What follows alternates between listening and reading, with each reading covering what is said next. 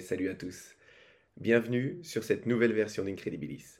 C'est Thomas, je suis euh, tout seul pour l'instant et très bientôt l'épisode va commencer, mais je tenais à vous faire un petit message. Comme vous vous en êtes rendu compte, on n'est pas sur l'ancienne version d'Incredibilis car celle-ci a été supprimée pour inactivité. C'est un peu de notre faute. Donc on va corriger tout ça, on va relancer une nouvelle version et on va reconstituer petit à petit notre audience pour que ça tourne fort. On a très très hâte de refaire des enregistrements. Vous allez voir, celui-ci était très très cool. On vous souhaite une bonne écoute et une très belle journée. Ok, c'est parti. Euh, épisode combien? Épisode 49. Putain, yes. Donc les musiques, c'est prêt, les jingles, c'est prêt, le texte, c'est prêt. T'en es où toi? Dans mes histoires? Ouais. Euh, j'ai, moi, j'ai une histoire, j'ai une histoire. Très Ok, bien. trop bien. Eh ben écoute, euh, moi ça Comme me d'hab. va. Bon, on fait ça bien, on fait ça tranquille comme d'habitude quoi. Ok. Hop, Là, vous partez vraiment juste comme ça? Comme ouais. ça. Ouais, on est prêt, ouais. Non mais même pas une petite blague, pas une petite musique, pas un truc un peu fun. C'est un peu, c'est un peu, c'est un peu naze. Non mais ça fait combien de temps? Ça fait 3 4 ans qu'on attend tous là? Euh, Non mais vous devez quelque chose. Les gens n'ont pas remarqué. hein. Mais non, si. on n'a pas manqué Personne n'a remarqué. à tant de monde. Le Alors, nombre de vrai. commentaires de petits j'aime et de petits On n'a machins. reçu aucun commentaire. Pour ça, c'est du flan pour vous, c'est ça? Vous, c'est du flan, c'est une blague. C'est pas une les blague. c'est comme ça que vous, Vous n'avez pas de cœur vos, vos abonnés. Bon, allez, d'accord, c'est la reprise.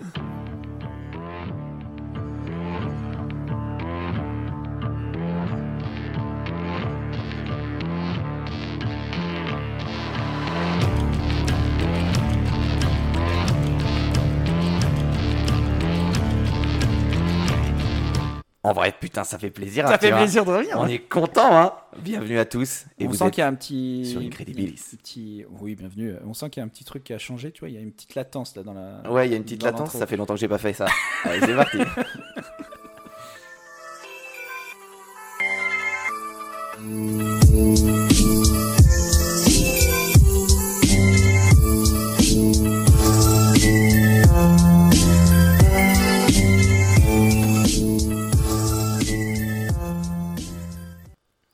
Bonsoir. Bonsoir. bonsoir à Bonjour, tous. bienvenue à tous. Euh, on peut plus dire bonsoir, McFly et Carito nous l'ont volé. C'était notre truc, ça, bordel. avant qu'on quitte le monde. Bonjour, euh, public. Bonjour, les gars. Bonsoir. Bonjour. Ah non, c'est- je me suis fait encore avoir. Ouais, non, parce que là, on va avoir les, les droits d'auteur et tout. On est niqué. on, a coupé Patreon, on a coupé Patreon, on n'aura pas les moyens de payer. Surtout que j'ai 2-3 embrouilles déjà avec eux, moi. Waouh Il s'est passé quoi en un an? Eh bien, ouais, un an, même plus. Plus d'un an, non Et il s'en est passé des choses en un an. Un Un an, et- 4 mois et 16 jours. T'as vraiment calculé ou pas Ouais, j'ai vraiment noté, c'est dans mon, c'est dans mon intro. Ah, ça me fait mal au cœur. J'aurais bien eu qu'ils disent ça fait 6 mois. non, euh, Le temps est passé avec de vitesse. Ouais, c'est vrai, c'est vrai, ça fait plaisir de revenir, ça fait plaisir d'enregistrer. euh, et puis, et puis, bah, j'ai plus d'inspiration, donc j'ai, enfin, je sais plus quoi dire, quoi. Je suis ému. Tu sais que ça fait. euh, Attends, c'est quand que j'ai mis un, un message J'avais dû mettre un message sur Facebook où j'avais répondu à quelques personnes sur Twitter euh, l'année dernière en disant on revient en On revient octobre, mais en octobre 2021. Non mais ouais, il y, a- il y a eu le Covid aussi. On est des fraudes. Ah oui, il y a eu le Covid. On est des fraudes, mais on a des excuses. Mais avant Et tout on ça, qu'on a enregistré pendant le Covid, donc c'est une Ouais. mauvaise excuse. et- et- On était mais post-Covid. ça, ça valait le coup d'attendre un an parce qu'on a des invités exceptionnels. Qu'a- Ouais. Il a fallu des négocier la avec leur manager. viennent, là. Ah bah ouais, on a mis du temps à les avoir. On est très fiers de vous avoir. hein. Donc Ouais. on a avec nous McFly et Carlito. Bonjour. Bonsoir Je suis chaud. Donc, Toto, Vico, ça va? Ça va. Le métier Ça va, officiel tranquille. Et, Et la bonne poire. Et Thomas. et toi On est ravis que vous repreniez ça avec nous. Vous Bah avez ouais, c'est le numéro 50 moins 1, c'est bon C'est clair. On est bon C'est la dernière fois qu'on l'invite. hein. C'est fini. Non, mais il y a des gens qui rigolent. hein. On a reçu des messages. J'adore ce qu'il fait. Quand est-ce qu'il crée son podcast seul, sans vous, bande de Nilos C'est dingo dingo avec Thomas. Ah ouais, putain, vive l'humour. C'est dingo dingo avec Toto. Alors, il vient de se faire son jingle. il, est en, il est en roue libre, Il est prêt, son il est jingle. prêt, putain. C'est dingo dingo avec Toto. Euh, C'est dingo dingue même. ah, Mieux dingo dingue. On peut arrêter avec celle-ci. Ouais, c'est bon. Ça me plaît pas. Ça me gêne. Euh, pourquoi, pourquoi on a arrêté un an, Arthur? On doit des explications au monde entier. Le Euh, Mexique veut savoir. Parce qu'on a eu, on avait plus de temps. Alors, avant que, avant que tu trouves des fausses excuses, Ah non, non. j'aimerais qu'on dédicace cet épisode à Calypso. Ah, ma fille. Ma fille, bataille. Ma, ma bataille. Ouais. Oui, je suis papa depuis un an et 4 mois, 16 jours. Non, j'ai pas compté, je. Thomas, t'aurais pu compter. T'es le parrain, t'aurais pu compter. C'est pas aussi important que le podcast. Comme Non, c'est clair. C'est vrai. Non, donc du coup, euh, petite pause, effectivement, parce que avoir un enfant, ça prend du temps. Et voilà. C'est vrai. Et toi, Thomas, c'est quoi ton excuse? Ouais, c'est quoi ton Excuse. Alors moi, mon excuse, c'est que tout seul, faire un podcast, c'est beaucoup moins fun. Et Arthur a été papa. Avec Thomas, c'est moins bien. Je sais pas, il y a moins d'atomes crochus, ça se passe moins bien. Et les gens rigolent moins. Mais il y a un certain public qui t'aime. non, mais euh, Anne est très chargée. Euh, la petite fille d'Arthur se porte très très bien. C'est quand que tu la revois? Parce qu'il l'a mise à l'internat. Et... Alors, euh, bah, D'ailleurs, on a reçu tous vos cadeaux. Merci beaucoup. C'est faux. Aucun cadeau. Aucun cadeau pour la Même pas une petite. petite peluche. euh, Les bières, alors là, d'accord. j'aurais tout revend- Ouais, les bières, on en a reçu. Mais alors, Merci à ceux qui nous ont envoyé des trucs pour nous remotiver. Sachez qu'on a bu tout ce que vous nous avez envoyé et ça nous a bien motivés. En vrai, on a peut-être aussi un peu. euh, on a pris cette année pour nous parce qu'on était sur un gros rythme à la fin euh, était sur un très d'enregistrement. gros rythme à la fin. Et euh, ça nous a pas dégoûté, mais ça nous a un moment, on était tout le temps la tête dans le guidon, tout le temps on enregistrait le montage et tout. Et euh, vous nous mettiez une petite pression. Ah. C'est votre faute. Et du coup, on se sentait mal. Et mon psy m'a dit de vous dire. Non, c'est pas vrai, on est des lâches. On est des lâches, on n'a pas répondu au message. À notre Ah, community tout manager coupé, venait d'être hein. papa. C'était. Non, c'est clair, moi j'ai tout coupé, je suis désolé. hein. Non, en vrai, ce qui fait plaisir, c'est tous les messages qu'on a reçus. On en a reçu plein. Il y a des gens qui ont mon WhatsApp. Vous me faites rire. Il y a des gens qui ont ton WhatsApp? je te l'ai déjà dit plein de fois. Oui, Il y a des gens qui ont mon WhatsApp et qui m'envoient des messages. Merci à vous parce que vous m'avez bien remotivé et euh, ça me faisait rire. Ah non, de- par contre, ouais, vas-y, il y a un truc qui m'a fait extrêmement rire, c'est que j'avais pas fait gaffe, mais on a reçu donc un paquet de messages sur, euh, sur Facebook. Sauf qu'en fait, sur Facebook, on a des, un commentaire euh, automatique qui se met quand on. Quand on... Ah ouais, encore un truc qui était bien configuré ça. Oui, Par notre community manager, fraîchement papa. c'est pas mon travail. Hein. C'est pas ça normalement. Euh, attends, il faut vraiment que je retrouve ça parce que c'est extrêmement drôle. Alors, on va patienter. Ouais. Ah, pas de travail, toi, t'as changé de travail, Thomas. T'as pas Ouais. rien branlé pendant Moi, un an, pas 4 rien mois et 16 branlé, jours. Mais j'ai changé mot de branlé est interdit sur ce podcast, je suis désolé. Bah, c'est le médecin qui l'a dit. Ça doit c'est être médical. un discours médical. C'est le mot officiel.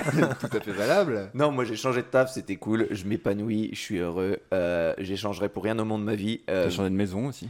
j'ai changé de maison, Un projet de maison. un projet de maison avec toi. moi je vous explique le projet parce que c'est c'est le projet de ma vie, c'est mon rêve de vie. Un jour, j'ai dit à des amis qui sont autour de cette table, un de mes rêves, enfin mon plus grand rêve, c'est de vivre avec mes potes. Et euh, heureusement que dans le lot, Du coup, il y en a qui ont y en a qui sont a bien, il y en a qui ont dit oui. leur copine. Ouais, vivre avec moi. Non, non, mais j'ai- été vivre avec mes potes et j'ai laissé ma femme euh, ici. Non, mais attends, entre temps, je me suis marié. Ah oui, tu t'es marié. Et ouais, je me suis marié, j'ai eu un super mariage avec euh, des super amis. Et entre temps, Victor s'est marié. Bah aussi. oui. Mais bon, moi j'étais moins habitué C'est au pour ça qu'il était moins présent, Victor. ouais, beaucoup moins présent dernièrement. D'ailleurs, euh, sur cette année, si on pouvait se résumer cette année en quelques mots, Victor, Ah, je dirais bateau. bateau, Ça fait un mot. voilà. Non, mais est-ce que qu'est-ce qui t'a marqué cette année, des choses que t'ont fait et que que t'as fait, qui t'as envie de partager aux gens, Bah, tu viens d'en parler, je me suis, euh, je me suis marié. avec une femme incroyable. La, la naissance de ta nièce, se trouve. La naissance de ma nièce? mais pas du tout, c'est pas cette année. Ah non, c'est pas Voilà. ça. Oh là là, mais... Il n'est pas con du tout. Il avait la pas, science. Je veux dire, mais attends, Non, mais attends, on a je- fêté je- ça un an Non, cette non, mais année. je, je connais Thomas. Quand il dit cette année, c'est l'absence. Exactement. Voilà. Arthur Ah. me connaît. Mais elle est née euh, avant. Ah bah, Elle est est chiant. Donc le message que j'ai reçu, que je qu'on envoyé automatiquement à tout le monde, c'est après avoir reçu un message, c'était bonjour, merci de nous avoir contactés, nous avons reçu votre message et apprécions votre prise de contact. Laissez un message après le bip. Non, même pas, c'est tout que ça. Oh, c'est terrible. Je, m'excuse vraiment. Euh, je prendrai le temps de vous répondre. Tu je prendrai le temps de vous répondre, mais je dis pas pourquoi il y a ça. C'est comme ça. Oh merde. Et Toto, toi, c'est l'année l'année qui est passée, notre année d'absence?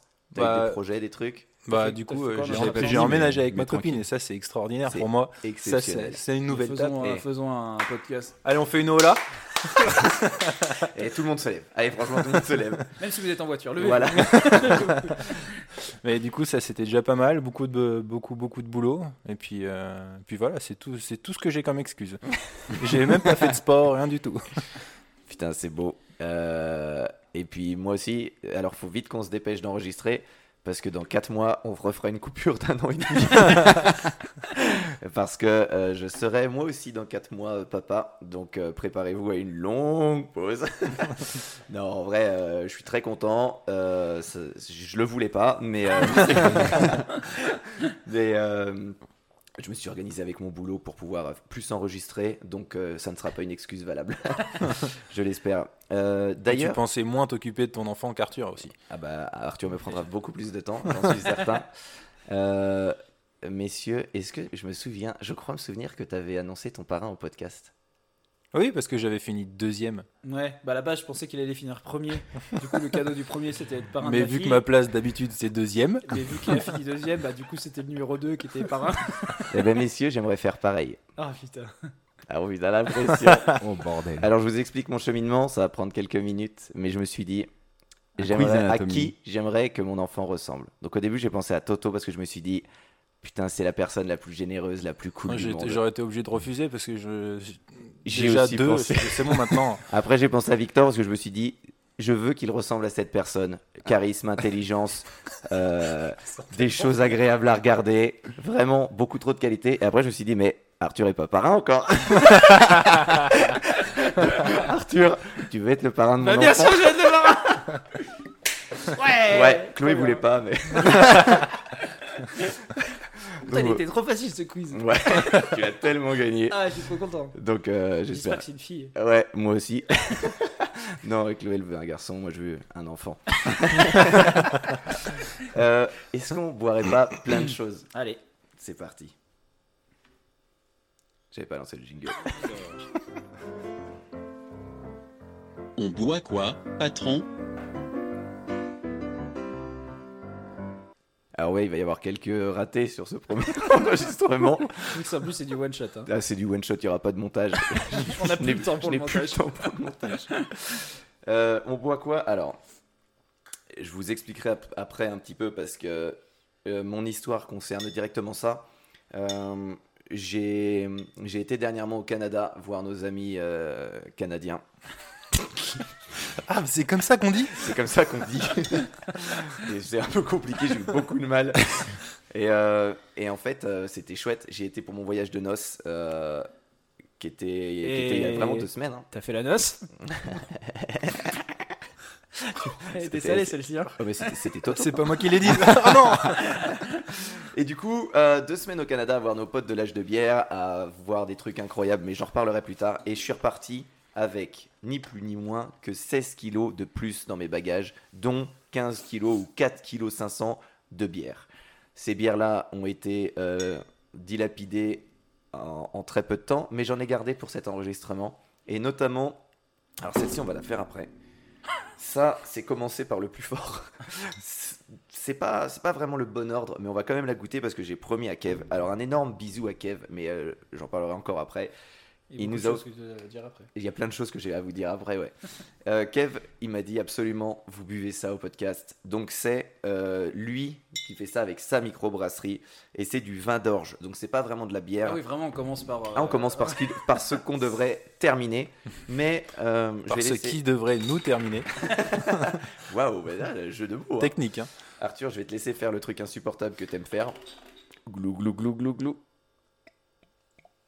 Oh, Et en plus, tu fais. Je sais même pas si on est en train de. Il est fort. Tu fais Il est fort. Je peux même faire de la SMR. C'est- Alors, le, Oh putain, le vin d'orge, euh, c'est fort. le vin d'orge, c'est hein. fort, mais euh, c'est attention. Kev il m'a dit, il faut goûter ça au podcast. C'est quelque chose de dingue. Donc, euh, le temps que tout le monde se serve, je vais. euh, C'est vraiment donner de la confiture à des cochons. hein. Il faut quelqu'un qui se rende Attends. oh. Alors, les gars, il faut que je vous dise un truc. Un truc qui m'a jeté à terre quand je suis arrivé là-bas. Allez, il l'a sorti. il a été bon. C'est que tellement qu'on est nul en bière, mais tellement. Là-bas, on, on a fait avec euh, Kev euh, de plusieurs fois la tournée des bars. Et euh, là-bas, les gens ne se saoulent pas, ils dégustent. C'est vraiment les microbrasseries, il y en a partout. Et les gens prennent du plaisir à boire des bières et ils n'y vont pas pour se saouler comme euh, nous, euh, À sagouins de l'instant, français. en remplissant ton verre, juste le 3 trop 3 quarts. Bah, euh, je vais, je vais la Tu veux un- déguster. tu veux un Ça pichet reste du vin, je te rappelle. C'est vrai. Et ça se voit. Et j'ai, on a goûté des bières exceptionnelles. Et en fait, les types, quand ils parlent de bière, c'est pas nous. En fait, ils, ils font des comparaisons. Ah ouais, mais euh, ils ont. Alors, les Canadiens, ils sont cool, mais putain, ils ont un truc dans leur mémoire qu'on n'a pas, ou peut-être que j'ai pas. Ils se souviennent de toutes les bières qu'ils ont bu Non, et parce du nom de toutes ultra, les bières. ultra euh, normal euh, d'avoir des microbrasseries partout, ils connaissent tout ça. Nous, Ouais, mais le nom de la bière et de la microbrasserie, à chaque Non, fois, ils faisaient. Parce que t'avais un, t'étais vraiment, t'avais vraiment un doute sur le fait qu'on soit nul à chier en explication de bière. Non, non c'est vrai. Parce que je crois que c'est un peu notre marque de fabrique d'ailleurs. Bah, si on commence à être bon, ça va plus être euh, marrant quoi. alors, Arthur, écoute, on... je vais te laisser déguster. Et je vais vous dire ce que j'en pense. Ouais. Attention. Alors attention, il est en train de boire euh, ça, ça- Il y a quand même pas mal de, de mousse pour du vin. C'est peut-être pas que du vin. C'est une bonne analyse. Je dois dire que c'est bon. Alors si t'aimes pas, t'as non, le non, droit non, de non, dire. vraiment, c'est bah, c'est bon, mais c'est- oui, c'est. En sachant que j'ai déjà dit à Kev, on en avait déjà euh, goûté en micro chapitre qu'on n'avait pas trouvé bon. Il y a un petit côté, ouais, mais il y a un petit côté pinot. Oui, ah ouais, C'est ce que j'ai senti déjà, euh, ouais. quand euh, j'ai senti la bouteille. Toi, t'aimes bien le pinot Mhm. Ah, C'est c'est marrant de pointer du doigt quelqu'un euh, en podcast. si t'avais pas répondu, Mais je- toi, t'as Ah, dit toi, donc. c'est Ouais, vrai. non, mais il y a qu'à toi que je. Non, parle. mais c'est bon. Il y a un petit côté de pain. Ah, allez. Ah, je déteste. Il a raison. C'était son mot. Euh, moi, je trouve ça bon, mais j'en boirais pas un verre entier. Ah bah, Pour le bon plaisir. courage, alors. C'est toi qui as le plus gros verre. hein. Ouais. Mais en fait, c'est bon en dégustation. On t'en prend un petit peu en fin de repas, comme un petit digestif. Oh, Kevin m'a fait goûter. euh, je, je- je vais faire que digresser. Hein. Euh, Kevin m'a fait goûter des, des rhums, euh, euh, Les jeans. des jeans, des jeans qui fait, qui fait n'importe quoi.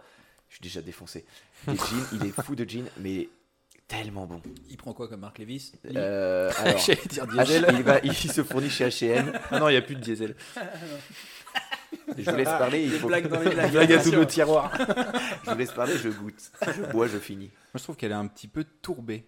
Et Oui, effectivement, je exactement. regardais. Oui, mais c'est euh, c'est quoi C'est vieilli en fût ou un truc comme ça Ouais, ou- c'est un fût de, rye whisky. Ah, Ah, mais c'est ça la mi Alors, de je pain sais alors. pas si on dit rye, mais c'est R-Y-E. Oui, c'est ça, je crois.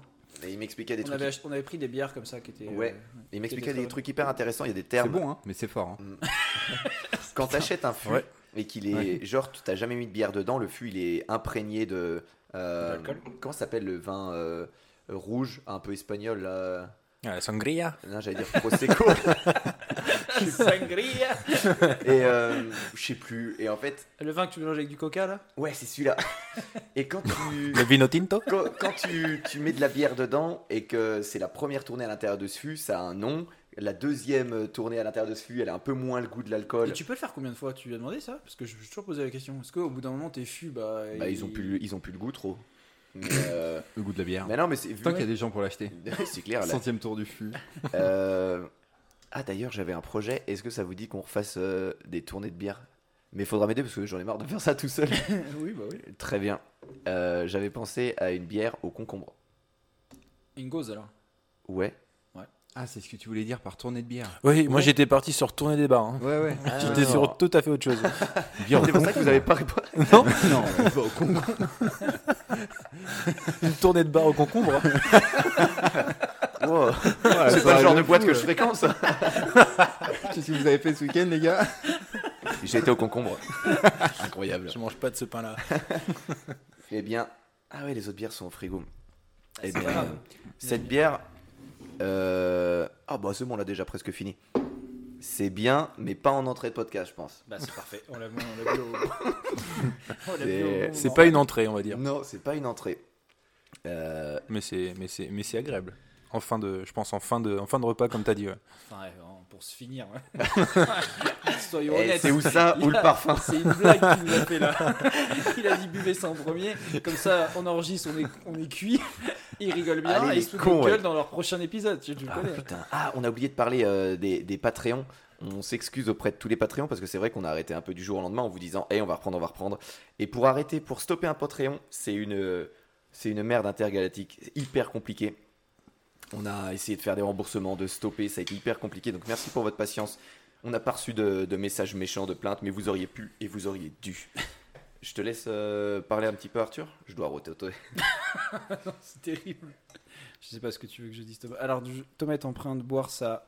son quatrième verre. Ouais, moi j'ai soif, hein, je sors du boulot. Euh, Est-ce que. Ouais, t'avais un Ouais. petit truc? Moi, je suis Patreon. Tu vois, j'étais sur Patreon. Ouais. Et euh, je, vous, je vous en ai pas voulu. Et toi, Thomas? La blague de la soirée. Première blague de la soirée. Alors moi, je l'étais, et mon compte a décidé que je l'étais plus. Et puis, il a pas décidé de reprendre. hein. Mais eh, c'est peut-être une. Parce bonne que vous avez repris, vous, peut-être? Non, mais quand, Ah, t'as- quand, ah. quand tu as quitté Patreon, Thomas, on était très actifs. C'est vrai. Ouais. Je trouve qu'il est. Il est Invérifiable. Vois s'il n'y a, pas de bonnette- invérifiable. vois s'il y a pas de bonnette sur ton micro. Parce que l'argent de Patreon que tu n'as pas donné n'a pas servi à acheter cette bonnette. Alors, messieurs. C'est vrai que Ah bah oui. Hein. j'ai pas de bonnette. Alors, j'aimerais euh, commencer. euh, j'aimerais m'introduire et du coup, j'aimerais toute votre attention. Comme je vous l'ai dit, je reviens d'un voyage de noces et euh, je passe le bonjour à ma chancelière qui est juste à côté, euh, Oh, qui nous écoute. Et là-bas, j'ai fait vraiment plein de trucs et j'aimerais commencer par un petit truc de toutes les petites différences que j'ai vues. Vous voyez euh, ces vidéos YouTube de 5 minutes avec euh, une fille qui fait euh, les 5 différences entre la France et le Canada mais je vais vous faire un peu pareil, mais en podcast. Et bah, c'est pareil pour tous les auditeurs, en fait, si vous avez l'occasion d'y aller. révolutionnaire. C'est révolutionnaire. T'as vu Ah, j'ai hâte. C'est pas mal, hein Et tu vas montrer les différences à chaque fois à Exactement. l'oral Bah, J'ai tout, tu le fasses sur TikTok. j'ai tout noté sur un papier, regarde. C'est tout sur ce papier et je vais vous montrer ça. Vous avez vu? Allez-y, li- lisez. C'est fou. En fait, je vous conseille à tous les auditeurs d'y aller parce que c'est exactement comme vous vous l'imaginez. Tu sais, des fois, on te dit Ah, va en Corrèze, tu vas voir, c'est la nature et tout. Et t'arrives en Corrèze et tu C'est fais la nature et tout. Ouais, c'est la nature. Mais le Canada, on te dit il fait froid, les gens sont gentils, euh, c'est grand, il y a des animaux et euh, les. J'allais dire un truc hyper méchant sur les Américains, mais pour tous les Américains, je vous, je vous aime pas trop. Et euh, il y a beaucoup. Ah ouais, non, faut que j'arrête de faire ça avec, avec Ah ouais. la petite canette.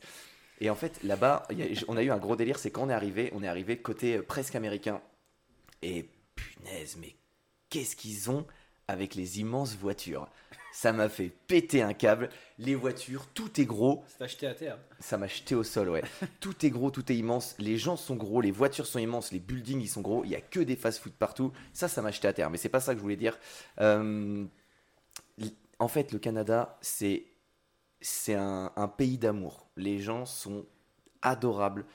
Tout le monde se prend pas la tête. Tout le monde est cool. Tout le monde est chill. Tout le monde est relax. Plus tu vas vers Québec et vers euh, le nord et euh, la mer, et les gens sont adorables. Et vraiment, euh, après la Bretagne, c'était le meilleur voyage de ma vie. J'ai adoré. Et j'ai été reçu comme un prince hein, par notre ami Kev. Merci beaucoup, Kev. Je t'aime fort. Et il nous a fait rencontrer des, ses potes, donc des mecs trop cool, Pierre, PO et d'autres dont j'ai oublié le nom, parce qu'on a fait quand même une tournée des bars. et j'ai un Alzheimer précoce. D'ailleurs, j'ai découvert ça, je vous l'annonce maintenant. Ok. Stylé. Euh, et euh, je vais vous expliquer les petites différences. Déjà, les repas. Alors, en intro, pour les auditeurs qui ne connaissent pas forcément le potototo, le potototo, c'est comme votre grand-mère au niveau des horaires, mais c'est d'une façon gentille. Tout le monde aime sa grand-mère. hein. Et puis moi, j'adore dormir. Alors, je t'explique, Toto. Les gens mangent à 16, à 17, 18 heures le soir. Au goûter. Au goût, à l'heure de notre goûter. Ils se couchent hyper tôt et Normal. ils- enfin c'est une- un mode de vie qui est hyper décalé. Mais en fait, ils vivent avec euh, la nuit et tout, ce que je trouve complètement débile. Enfin, ce- Cela dit, nous aussi, on vit avec la nuit et tout. On n'a On- pas le choix. on s'en accommode, hein. Ouais, exactement. Au niveau des, bah après vous le saviez, au niveau des additions, faut laisser des tips, mais c'est marrant parce que il y a tellement de Français sur certains endroits qui sont obligés de le dire, de faire euh, ah vous payez par carte. N'oubliez pas qu'on n'est pas payé si vous mettez pas de tips. Et du coup, c'est, ils sont un peu franco et tu fais waouh, je me sens mal à l'aise. Mais en fait, ça va. La politesse, c'est hyper marrant parce que ils ont le tutoiement ultra facile et tu les connais pas, ils te tutoient et ils te disent tu vas bien en te regardant dans les yeux, mais c'est pas genre notre euh, Tu vas-tu bien? tu vas-tu bien? Et c'est pas notre genre euh, salut ça va? Et tu t'en fous de sa réponse. Il peut te dire ouais, en fait j'ai un cancer, un cancer de l'orteil et ça va pas du tout. Non, là c'est vraiment tu vas bien, ils te regardent et ils attendent une réponse.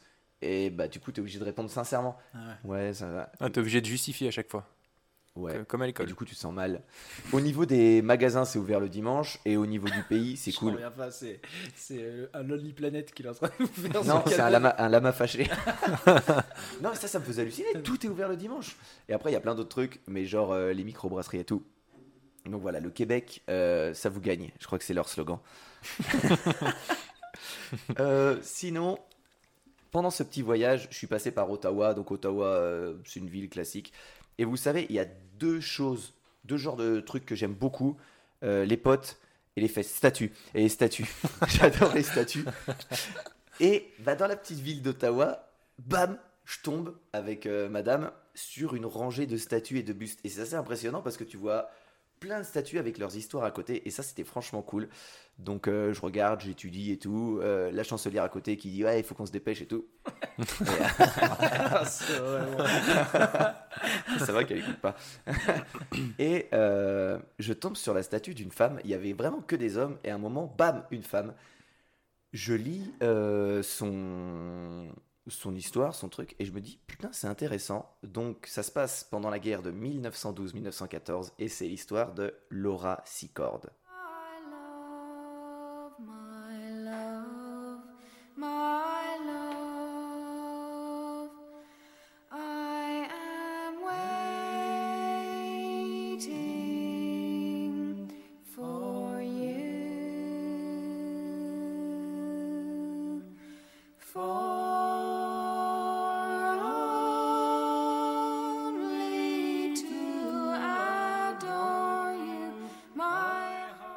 Très belle chanson. hein. c'est euh, pas du tout canadien, c'est irlandais. Mais je la trouvais belle. Ouais, c'est à côté. hein. Oui, c'est clair. Et puis elle était enregistrée sur l'iPad, c'était pratique. Euh, c'est une histoire. Je pense que c'est l'histoire la plus courte que j'ai fait sur toute Incredibilis. Donc pour une reprise, euh, c'est dommage. Mais en fait, ça. c'est vraiment une histoire. Vous allez voir, j'en ai pour 16 secondes. Ah bah, Ah ouais. Ah yes bref serait- ta bref sera plus longue. Bizarre l'ambiance. Mais l'histoire est cool et je me disais j'ai envie d'en parler. J'avais préparé une autre histoire et en fait je l'avais déjà raconté dans un micro chapitre et je me suis rendu compte au milieu que j'avais préparé. Donc voilà. Oui, bah attends, parlons de ça, du coup. Je t'ai envoyé un message euh, Aujourd'hui. aujourd'hui, message vocal. J'avais une petite goutte de sueur sur la tempe. J'étais en train de lire mon histoire et je, je me disais. Il y a eu un passage que j'ai lu où je me suis dit putain, ça me dit quelque chose. Et quand c'est fait ça, c'est pas bon signe. Rappelez-vous, j'avais déjà raconté une histoire qui avait déjà été racontée une fois. Et là, je me suis dit, ouh putain, je crois que j'ai raconté cette histoire. Et du coup, j'envoie un message Thomas- vocal à Thomas. Je lui dis, est-ce que j'ai parlé de cette nana? Et il me dit, non, je crois pas et tout. Donc, bref, c'est finalement, euh, finalement, c'est bon. Et du coup, on s'était dit, si, Rendez-vous dans 10 ans. non, si l'un d'entre vous a la foi de lister tous les personnages qui ont été, ou les histoires qui ont été faites depuis le début d'Incredibilis, chauffez-vous parce que nous, on n'y arrivera pas. Et Bah, on commence En, vraiment. en échange d'un Patreon. Ah, belle non, Patreon a arrêté. hein. On a vu vous arnaquer. Tiens, Ouais, rapproche-toi voilà. de ton micro, mon chou. Pardon Ça m'a fait mal. Le vin, il tape déjà comme ça Euh, bah, je- suis perdu. Je ne sais plus. Non, bah rien, je étais. ça. Si quelqu'un quelqu'un a l'envie euh, de se lancer euh, sur un, un listing, plus tant qu'à faire, faisons un top tier des histoires d'Incredibilis. Ah oui, une tier list. Une tier Ah, list, on va faire une tier list. On va lancer une, une chaîne Twitch. Euh, J'avais pour projet aujourd'hui qu'on se filme et qu'on ait une petite vidéo de l'enregistrement et que ça soit peut-être diffusé en direct sur YouTube.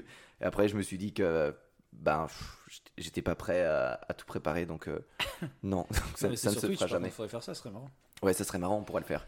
Faudrait Euh, le faire d'ailleurs. Donc, est-ce que je vous ai dit que j'ai été deux semaines au Canada? Non, on ok. recommence depuis le Parce début? que j'ai- j'ai complètement zappé cette partie. Prends ton médicament. Tu sais qu'il y a des trucs, euh, ils ont des trucs spéciaux au Canada, genre euh, ils ont des très gros camions, euh, des buildings, Des, des fast-food partout. des fast-food partout, Par contre, tôt. et quand t'es végétarien, c'est une galère. hein. Ah bah c'est la vie. À la base, c'est la viande, le bacon. hein. Ah, j'aime manger, j'aime la viande. la chasse, la chasse. hein. Alors, des parcs nationaux partout. Putain, c'était génial. Euh, je vais vous expliquer tout ce que j'ai fait là-bas. Du coup, on reprend avec une histoire, une histoire vraiment cool, vraiment intéressante, qui aurait vraiment pu changer l'histoire. Et quoi de mieux qu'une femme, une civile de surcroît, pour euh, incarner l'héroïsme de cette reprise. Alors, au Canada, son histoire, elle est turbo connu parce que quand j'étais dans un bar, j'ai dit aux gars que j'allais la faire. Et c'était marrant parce qu'ils ont tous dit euh, Ah, c'est la fille des chocolats. Mais pas du tout. je vais vous expliquer Cette dame-là m'intéresse. Je vais vous expliquer pourquoi ils ont dit ça. Et, mais par contre, c'est cool parce que dans l'histoire du Canada, visiblement, c'est quelqu'un qui est très connu. Donc, euh, on profite au max parce que l'histoire est cool et je vais essayer de, de la rendre bien vivante. Alors, avec le major général britannique Isaac Burke, c'est euh, le lieutenant-colonel euh, Charles Michel de Salisbury et l'amérindien Thameshish Attribution. En fait, là, je vous ai dit les trois personnes, je ne connais pas du tout, je me suis pas renseigné sur leur histoire, mais ils ont une vie qui est visiblement assez connue au Canada et ils l'apprennent à l'é- à l'école. Et bien, il y a une quatrième personne qu'on peut ajouter à ces trois personnes. C'est euh, Laura Secord. C'est son histoire. Et euh, elle fait partie des personnages les plus importants du Canada. Et son histoire, ça s'est passé en 1812, enfin la guerre de 1812.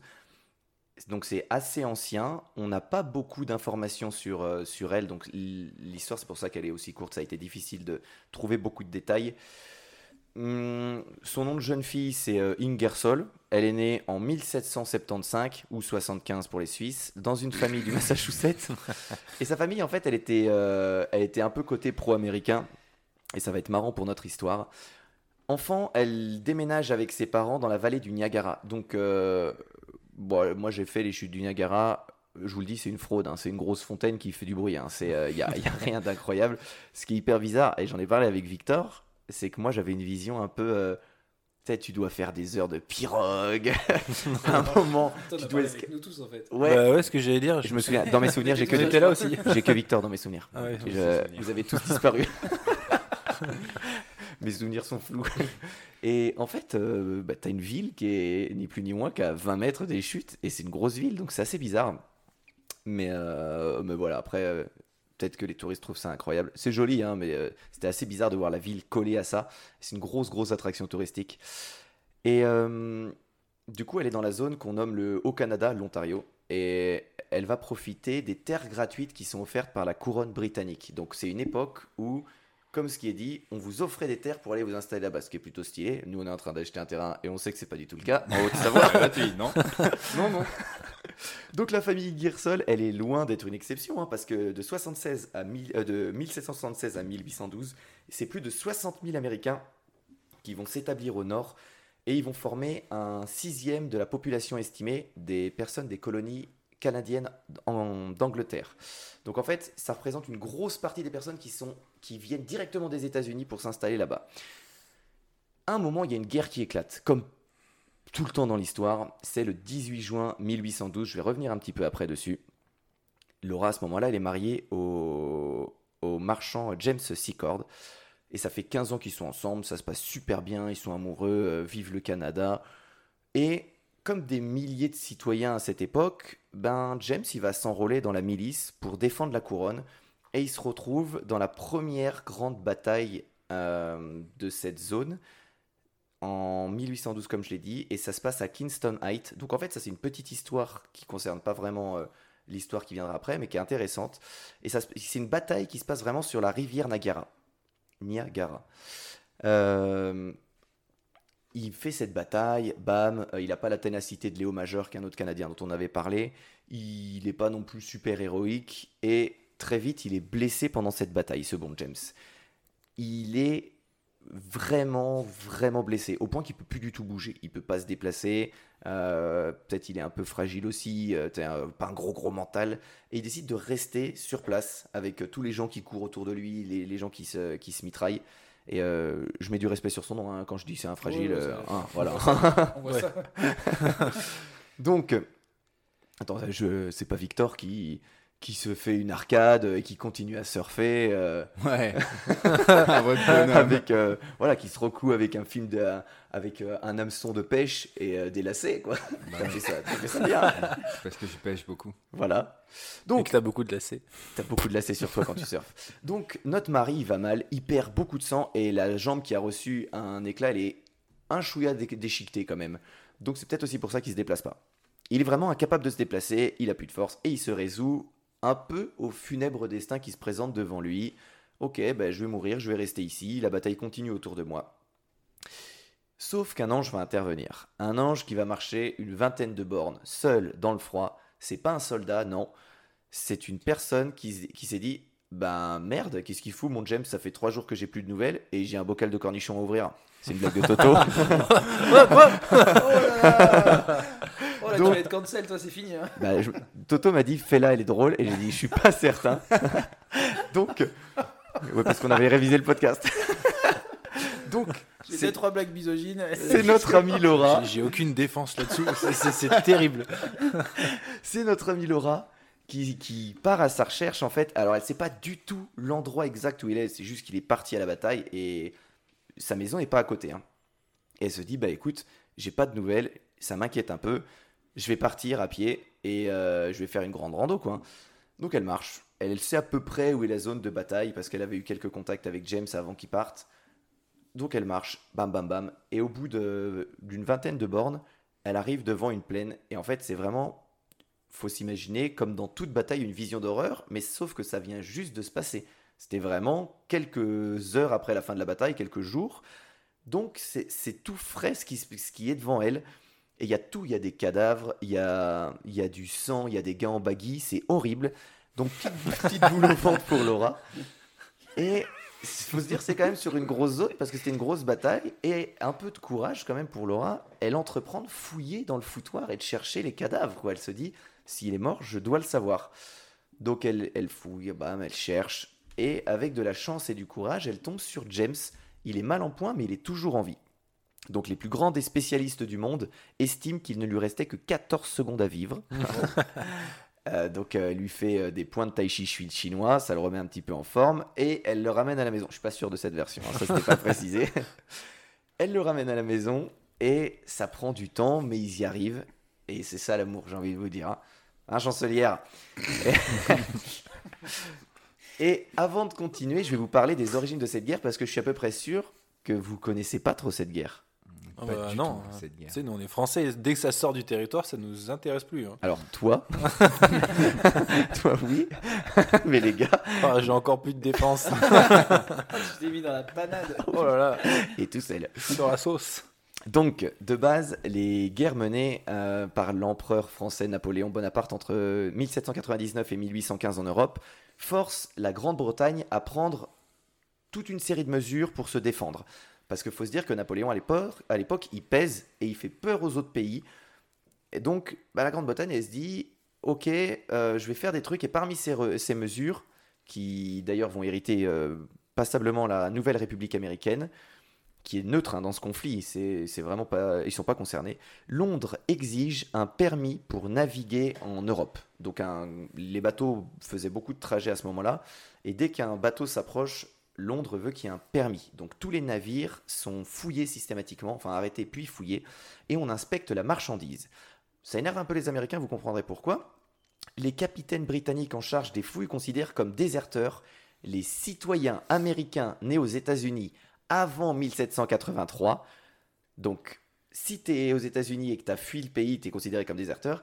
Et ils n'hésitent pas à les arrêter à bord des navires et à les forcer à travailler sur des bateaux britanniques. Donc là, c'est un petit peu. euh, un petit peu compliqué, c'est un peu comme si l'île d'Oléron disait Oh les cons, nous on, considère euh, on se considère comme indépendants depuis, euh, allez, on va dire 1990. Donc tous ceux qui sont nés ici après et tous ceux qui sont nés ici après doivent revenir bosser pour nous parce que maintenant on est indépendants et si vous êtes partis, vous êtes des lâches, vous êtes des déserteurs.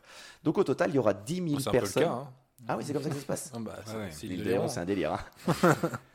et en fait, c'est 10 000 personnes qui vont être appréhendées. Donc, il faut se dire vraiment, il y a 10 000 personnes qui vont être arrêtées sur les bateaux en disant Hep, hep, hep, toi, t'es né en quelle année? Ah bah non, mon con, tu viens bosser euh, pour nous, pour la marine britannique. Et ça va se passer entre 1003 1803 et 1815. Donc, c'est euh, c'est assez marrant.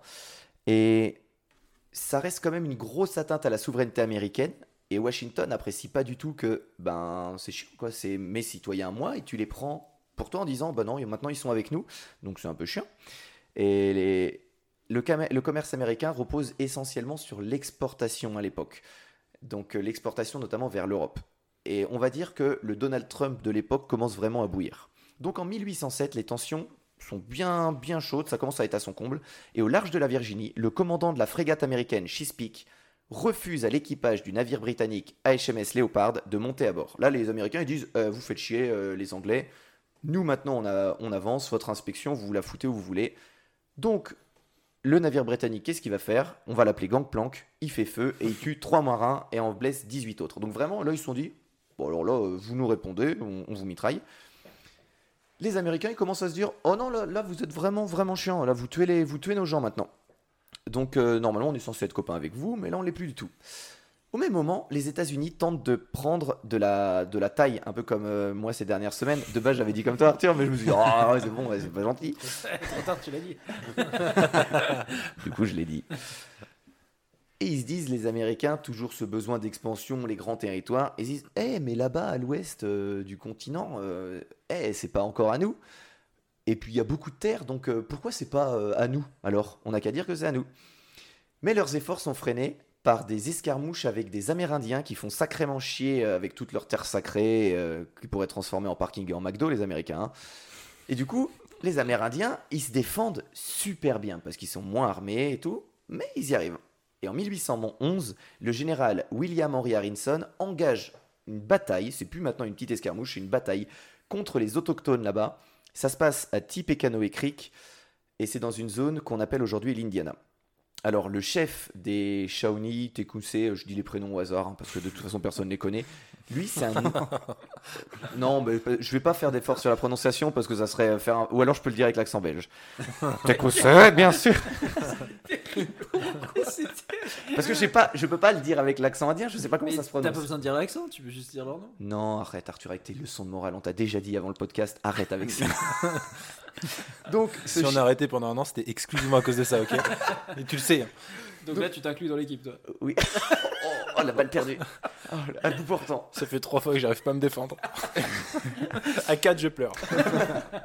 Donc ce chef indien, en fait, il avait fait un- une sorte de pacte avant avec les Britanniques, les Britanniques qui contrôlent la, la zone au nord. Et du coup, il a dit, bah, moi je vais défendre. Puis si jamais il se passe quelque chose, bah, je reste du côté des Britanniques, je vais pas m'allier avec les Américains. Et il livre une super belle bataille contre les Américains.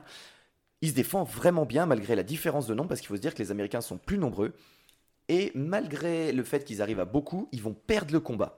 Alors, c'est marrant parce que pendant le combat, ils vont quand même réussir à choper des armes qu'utilisaient les, les Amérindiens. Ils se disent, c'est bizarre, ils ont des fusils quand même, euh, euh, les Amérindiens. Donc ils, chopent des armes et ils voient que c'est de fabrication anglaise. Donc là, ils, pètent un peu un câble, les Américains. Ils disent vraiment, les Anglais en ce moment, euh, ça fait beaucoup là, non? Donc les esprits s'échauffent. euh, et si bien que les États de l'ouest et du sud des États-Unis veulent entrer en guerre. C'est marrant, les Américains, les États-Unis, c'est comme ça, visiblement. Et les États de l'est et du nord, qui sont ceux que je préfère visiblement, disent Bah non, on va pas faire une guerre, c'est un peu con, on peut pas juste négocier. Et l'ouest et le sud disent Bah alors, euh, c'est mieux si on les tue tous, comme ça on peut prendre les terres. Et le 1er juin 1812, bah, Papy Trump, je sais plus comment il s'appelait, ah si, c'est James Madison, je l'avais noté en plus, il envoie un message de guerre au Congrès. Alors ça, c'est très fort, ça c'est très très fort parce qu'à l'époque, vous allez voir, il envoie un message de guerre au Congrès le 4 juin. La Chambre des représentants vote pour le déclenchement, le déclenchement euh, des hostilités à 79, mois, à 79 voix contre 49. C'est marrant parce que là, vous vous dites, oui, bon, on s'en tamponne, mais en fait, non, c'est historique parce que jamais. euh, c'est un chiffre important parce qu'il il s'agit du vote de guerre le plus serré de l'histoire des États-Unis. Ça veut dire que les États-Unis, quand ils votent pour partir en guerre, c'est toujours sur un vote. Beaucoup... Ouais, c'est toujours. C'est 100%. c'est ça. Et là, c'est. Oh non, euh, il y en a 19. je- Il y a 79 voix pour et, et 49 contre.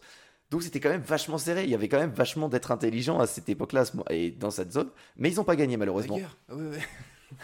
Et les autres, les 79 euh, voix ont dit ah, si, si, il faut la guerre. Et les 49 disaient c'est quand même un peu con. c'est quand même un peu con de vouloir grandir alors qu'on est déjà pas mal grand. Donc le 18, ju- le 18 juin, James Madison signe le décret et la guerre commence. Et ce qui est drôle, c'est qu'en raison de la lenteur des communications outre-mer, ben, Londres ne recevra la déclaration de guerre qu'à la fin juillet, parce qu'il n'y avait pas Twitter à l'époque. Donc ça veut dire que les Américains à un moment se pointent devant les, les Anglais et font une bataille. Et les Anglais disent Bah, ils sont cons, on n'est pas en guerre. Et un mois après, ils recevront la déclaration de guerre. Et là, ils ont pu commencer les Et là, ils ont pu. attendez, attendez, pause, pouce. Donc la guerre, elle va durer 929 jours. euh, Jusqu'à la signature du traité de Grand, ça se passe euh, le 24 décembre 1900 1814. Et comme ça, vous connaissez un petit peu plus l'histoire de cette guerre qui est juste une, euh, un truc de taille de bite. hein. C'est juste je veux un plus gros territoire et puis euh, voilà. Et euh, au final, on retourne un petit peu à notre amie Laura. Ah, Si j'ai dirais Laura dans tout ça. Et Laura dans tout ça Eh bien, nous sommes en 1813 avec Laura. Et la famille Sicord, elle va recevoir à souper des commandants américains. Rappelons-nous qu'ils sont plus du côté américain. Alors, c'est pas du style euh, Eh, euh, les amis avec qui euh, on est en guerre, euh, venez, on partage une poutine. On s'apprête. Allez, euh, on s'apprêtait à manger euh, comme euh, 30 fois par mois. Et je sais pas pourquoi j'ai fait cette blague. ah non, je vais te dire, on s'apprêtait à manger une poutine comme 30 fois par mois. Ça sonnait beaucoup mieux dans mes Ah oui, révisions. effectivement, ouais. T'as mis la virgule au mauvais endroit là. Exact. Bah, c'est c'est ce, ce vin. hein. Et en fait, pas du tout parce que c'est c'est pas les. Quand je dis les Américains viennent manger chez, chez la famille Sicord, c'est pas ça du tout. C'est pas de l'hospitalité pour une soirée. C'est les commandants américains qui, qui te cognent et qui disent on mange chez vous. Ça se passait comme ça en temps de guerre à l'époque. Vous nous nourrissez. Si vous dites non, on vous tue. Et euh, comme, comme toute personne sensée, Laura dit Oh, c'est con de mourir pour un sandwich quand même. Donc elle, fait, euh, elle fait la popote avec son mari. Ils se disent Bon, ils font chier ces Américains, mais une fois qu'ils auront mangé, ils se barreront. Et autour de la table, bah, les soldats américains ils commencent à picoler. Euh, ils mangent, ils boivent, et puis ça mange beaucoup, ça boit beaucoup, et ils discutent de la suite des événements et de ce qui va se passer notamment par la suite. Et ils parlent d'une attaque massive qui va arriver dans les deux jours contre les troupes britanniques du lieutenant James Fitzgibbon à Beaver Dames, donc c'est vraiment pas très loin. C'est bon, c'est pas très loin. hein. Quand je dis Canada, euh, Ouais. je, je reviendrai là-dessus après.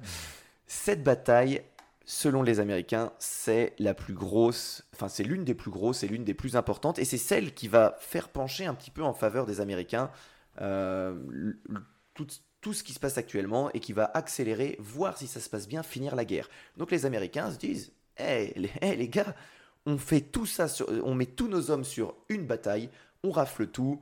Et euh, on chope cette partie. Ouf, mon verre. Et on chope cette partie du Canada. J'ai failli faire une catastrophe. Donc là, euh, Laura et James, ils se disent Oh putain, euh, quand même, on entend des trucs, ça ça fait un peu chier quoi. Donc, problème, bah, le mari de James, même si ça fait euh, à peu près un an qu'il a terminé sa, qu'il a fait sa bataille et qu'il a été ramené à la maison par Laura, bah, il est parmi du tout de ses blessures et il peut pas se déplacer comme il veut. C'est lui le militaire qui comprend les batailles, qui comprend les enjeux, qui connaît les postes, qui connaît les militaires britanniques. Et encore une fois, bah, il n'y a, pas- y a pas Facebook, il n'y a pas d'email, il n'y a pas Twitter, et il peut pas dire à ces gars, attention, vous allez vous faire attaquer, réagissez comme ça. Alors oui, Arthur, euh, le Canada, c'est immense, parce que tu y avais été, toi.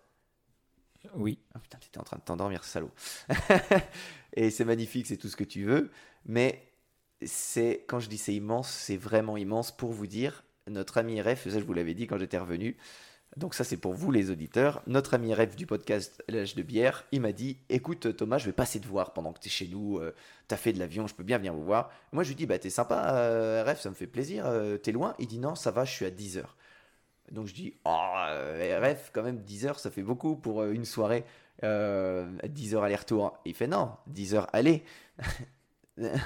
Pareil, pareil dans l'autre sens. Ils, ils ont pas du, ils ont pas du tout la même notion que nous des distances. Moi, il y a un pote qui vient à 2 heures. Ah, déjà, je réfléchis. Lui, c'est 20 heures.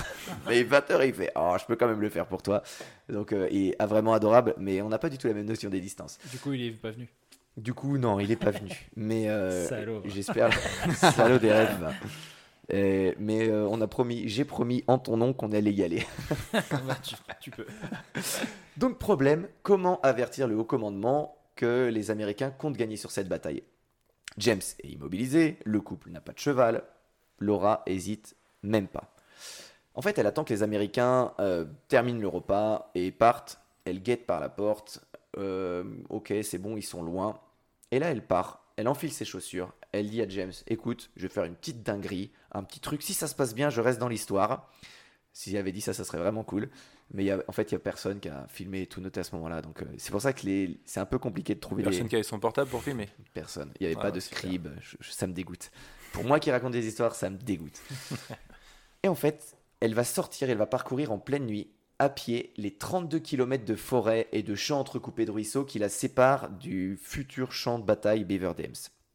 Donc 32 km à pied, sans baluchon, sans boussole, sans iPhone, euh, sans podcast, sans Incredibilis. Euh, eh ben c'est long, c'est vraiment long et c'est hyper courageux. Et elle va arriver à la tombée de la nuit suivante, soit 18 heures de marche. Donc, faut se dire que 32 km en 18 heures, c'est vraiment pas mal. Et elle va rencontrer, en fait, elle va pas tomber sur les soldats britanniques, elle va tomber sur des combattants amérindiens, et elle sait, de par son mari, que les Amérindiens sont des alliés des Britanniques. Donc elle va aller les voir et elle va leur dire, j'ai vraiment besoin de parler aux chefs britanniques, ils vont la conduire, donc il y a encore, encore plus de route. Et le lieutenant euh, Fitzgibbon, il voit Laura, il hallucine un petit peu, d'accord, euh, explique-moi tout, et direct, il comprend que c'est sérieux. Il prend ça il se dit ok c'est dingue elle est venue à pied elle a, marché plus d'une journée entière sans s'arrêter pour nous prévenir. Écoute euh, je prépare mes soldats. Le 24 juin lui il part avec ses hommes donc il prend toute sa petite troupe en plein milieu de la nuit. Il arrive grâce aux indications de Laura à situer exactement où est le campement de base de l'armée américaine. Ils sont tous en train de dormir. Et en fait il va les surprendre au beau milieu de la nuit et les forcer à capituler uniquement grâce aux informations de Laura. Le plus beau, c'est que dans cette bataille gagnée, qui, sera, qui était censée être la plus grosse bataille, aucune balle ne sera tirée. Il n'y aura aucun mort, aucun blessé. Donc, c'est extraordinaire. c'est assez incroyable. C'est très simple. Hein. Laura, on peut se dire, ouais, bah, c'est assez banal, elle a juste été prévenir. Mais en fait, elle a été prévenir, elle a fait un truc de dingue parce que si, elle avait loupé le, le timing de l'attaque, il faut se dire que c'était sous les deux jours, il n'y avait pas de date précise. Et il lui a fallu plus d'une journée de marche. Donc c'est vraiment, ça s'est joué à rien. Et il faut quand même avoir un peu de courage pour se dire, ah bah vas-y, je pars à pied, 32 bornes, je m'en fous, j'y vais tout droit. Donc peut-être, et là c'est une supposition que les historiens euh, diront, bah, t'es con de dire ça, c'est pas vrai du tout. Ben, peut-être que cette femme, elle a empêché que le Canada, ou une grosse partie du Canada, soit américaine. J'ai mal pensé. et que du coup, des milliers de Canadiens sou- euh, souffrent de, de Canadiens souffrent de malnutrition. Donc, voici euh, l'histoire de Laura Secord. Et je me suis inspiré euh, pour cette histoire de l'encyclopédie canadienne et du site L'histoire du Canada. Voilà, messieurs. Ah, c'est beau pour une, pour une fois une, une histoire de, de bataille. Un truc bien misogyne, comme tu sais faire. Ah, je t'avais dit, je pleure. non, une histoire de bataille où justement, bah, il n'y a pas de bataille, quoi. Ouais. Et c'est Extraordinaire. très, c'est très canadien finalement. Ouais. C'est Ouais, vrai, j'avais toujours euh, ouais, les Canadiens, ils sont gentils, Tellement. non, il n'y a pas de crime. non, À tout bah, moment, ça vient de là. ouais, ouais. Ça vient de là. Ça me fait plaisir de vous avoir Et on peut ça. souligner aussi la connerie des commandants qui viennent se bourrer la gueule et qui parlent de leur mission. Ah bah, Peut-être c'était pas- hyper important. Peut-être qu'il y en a un qui s'est fait engueuler euh, un petit peu après. oui, c'est Ah, possible. il a rien dit. Je pense qu'il a rien dit. Quoi? Ça, ça pourrait être un peu Thomas, ça.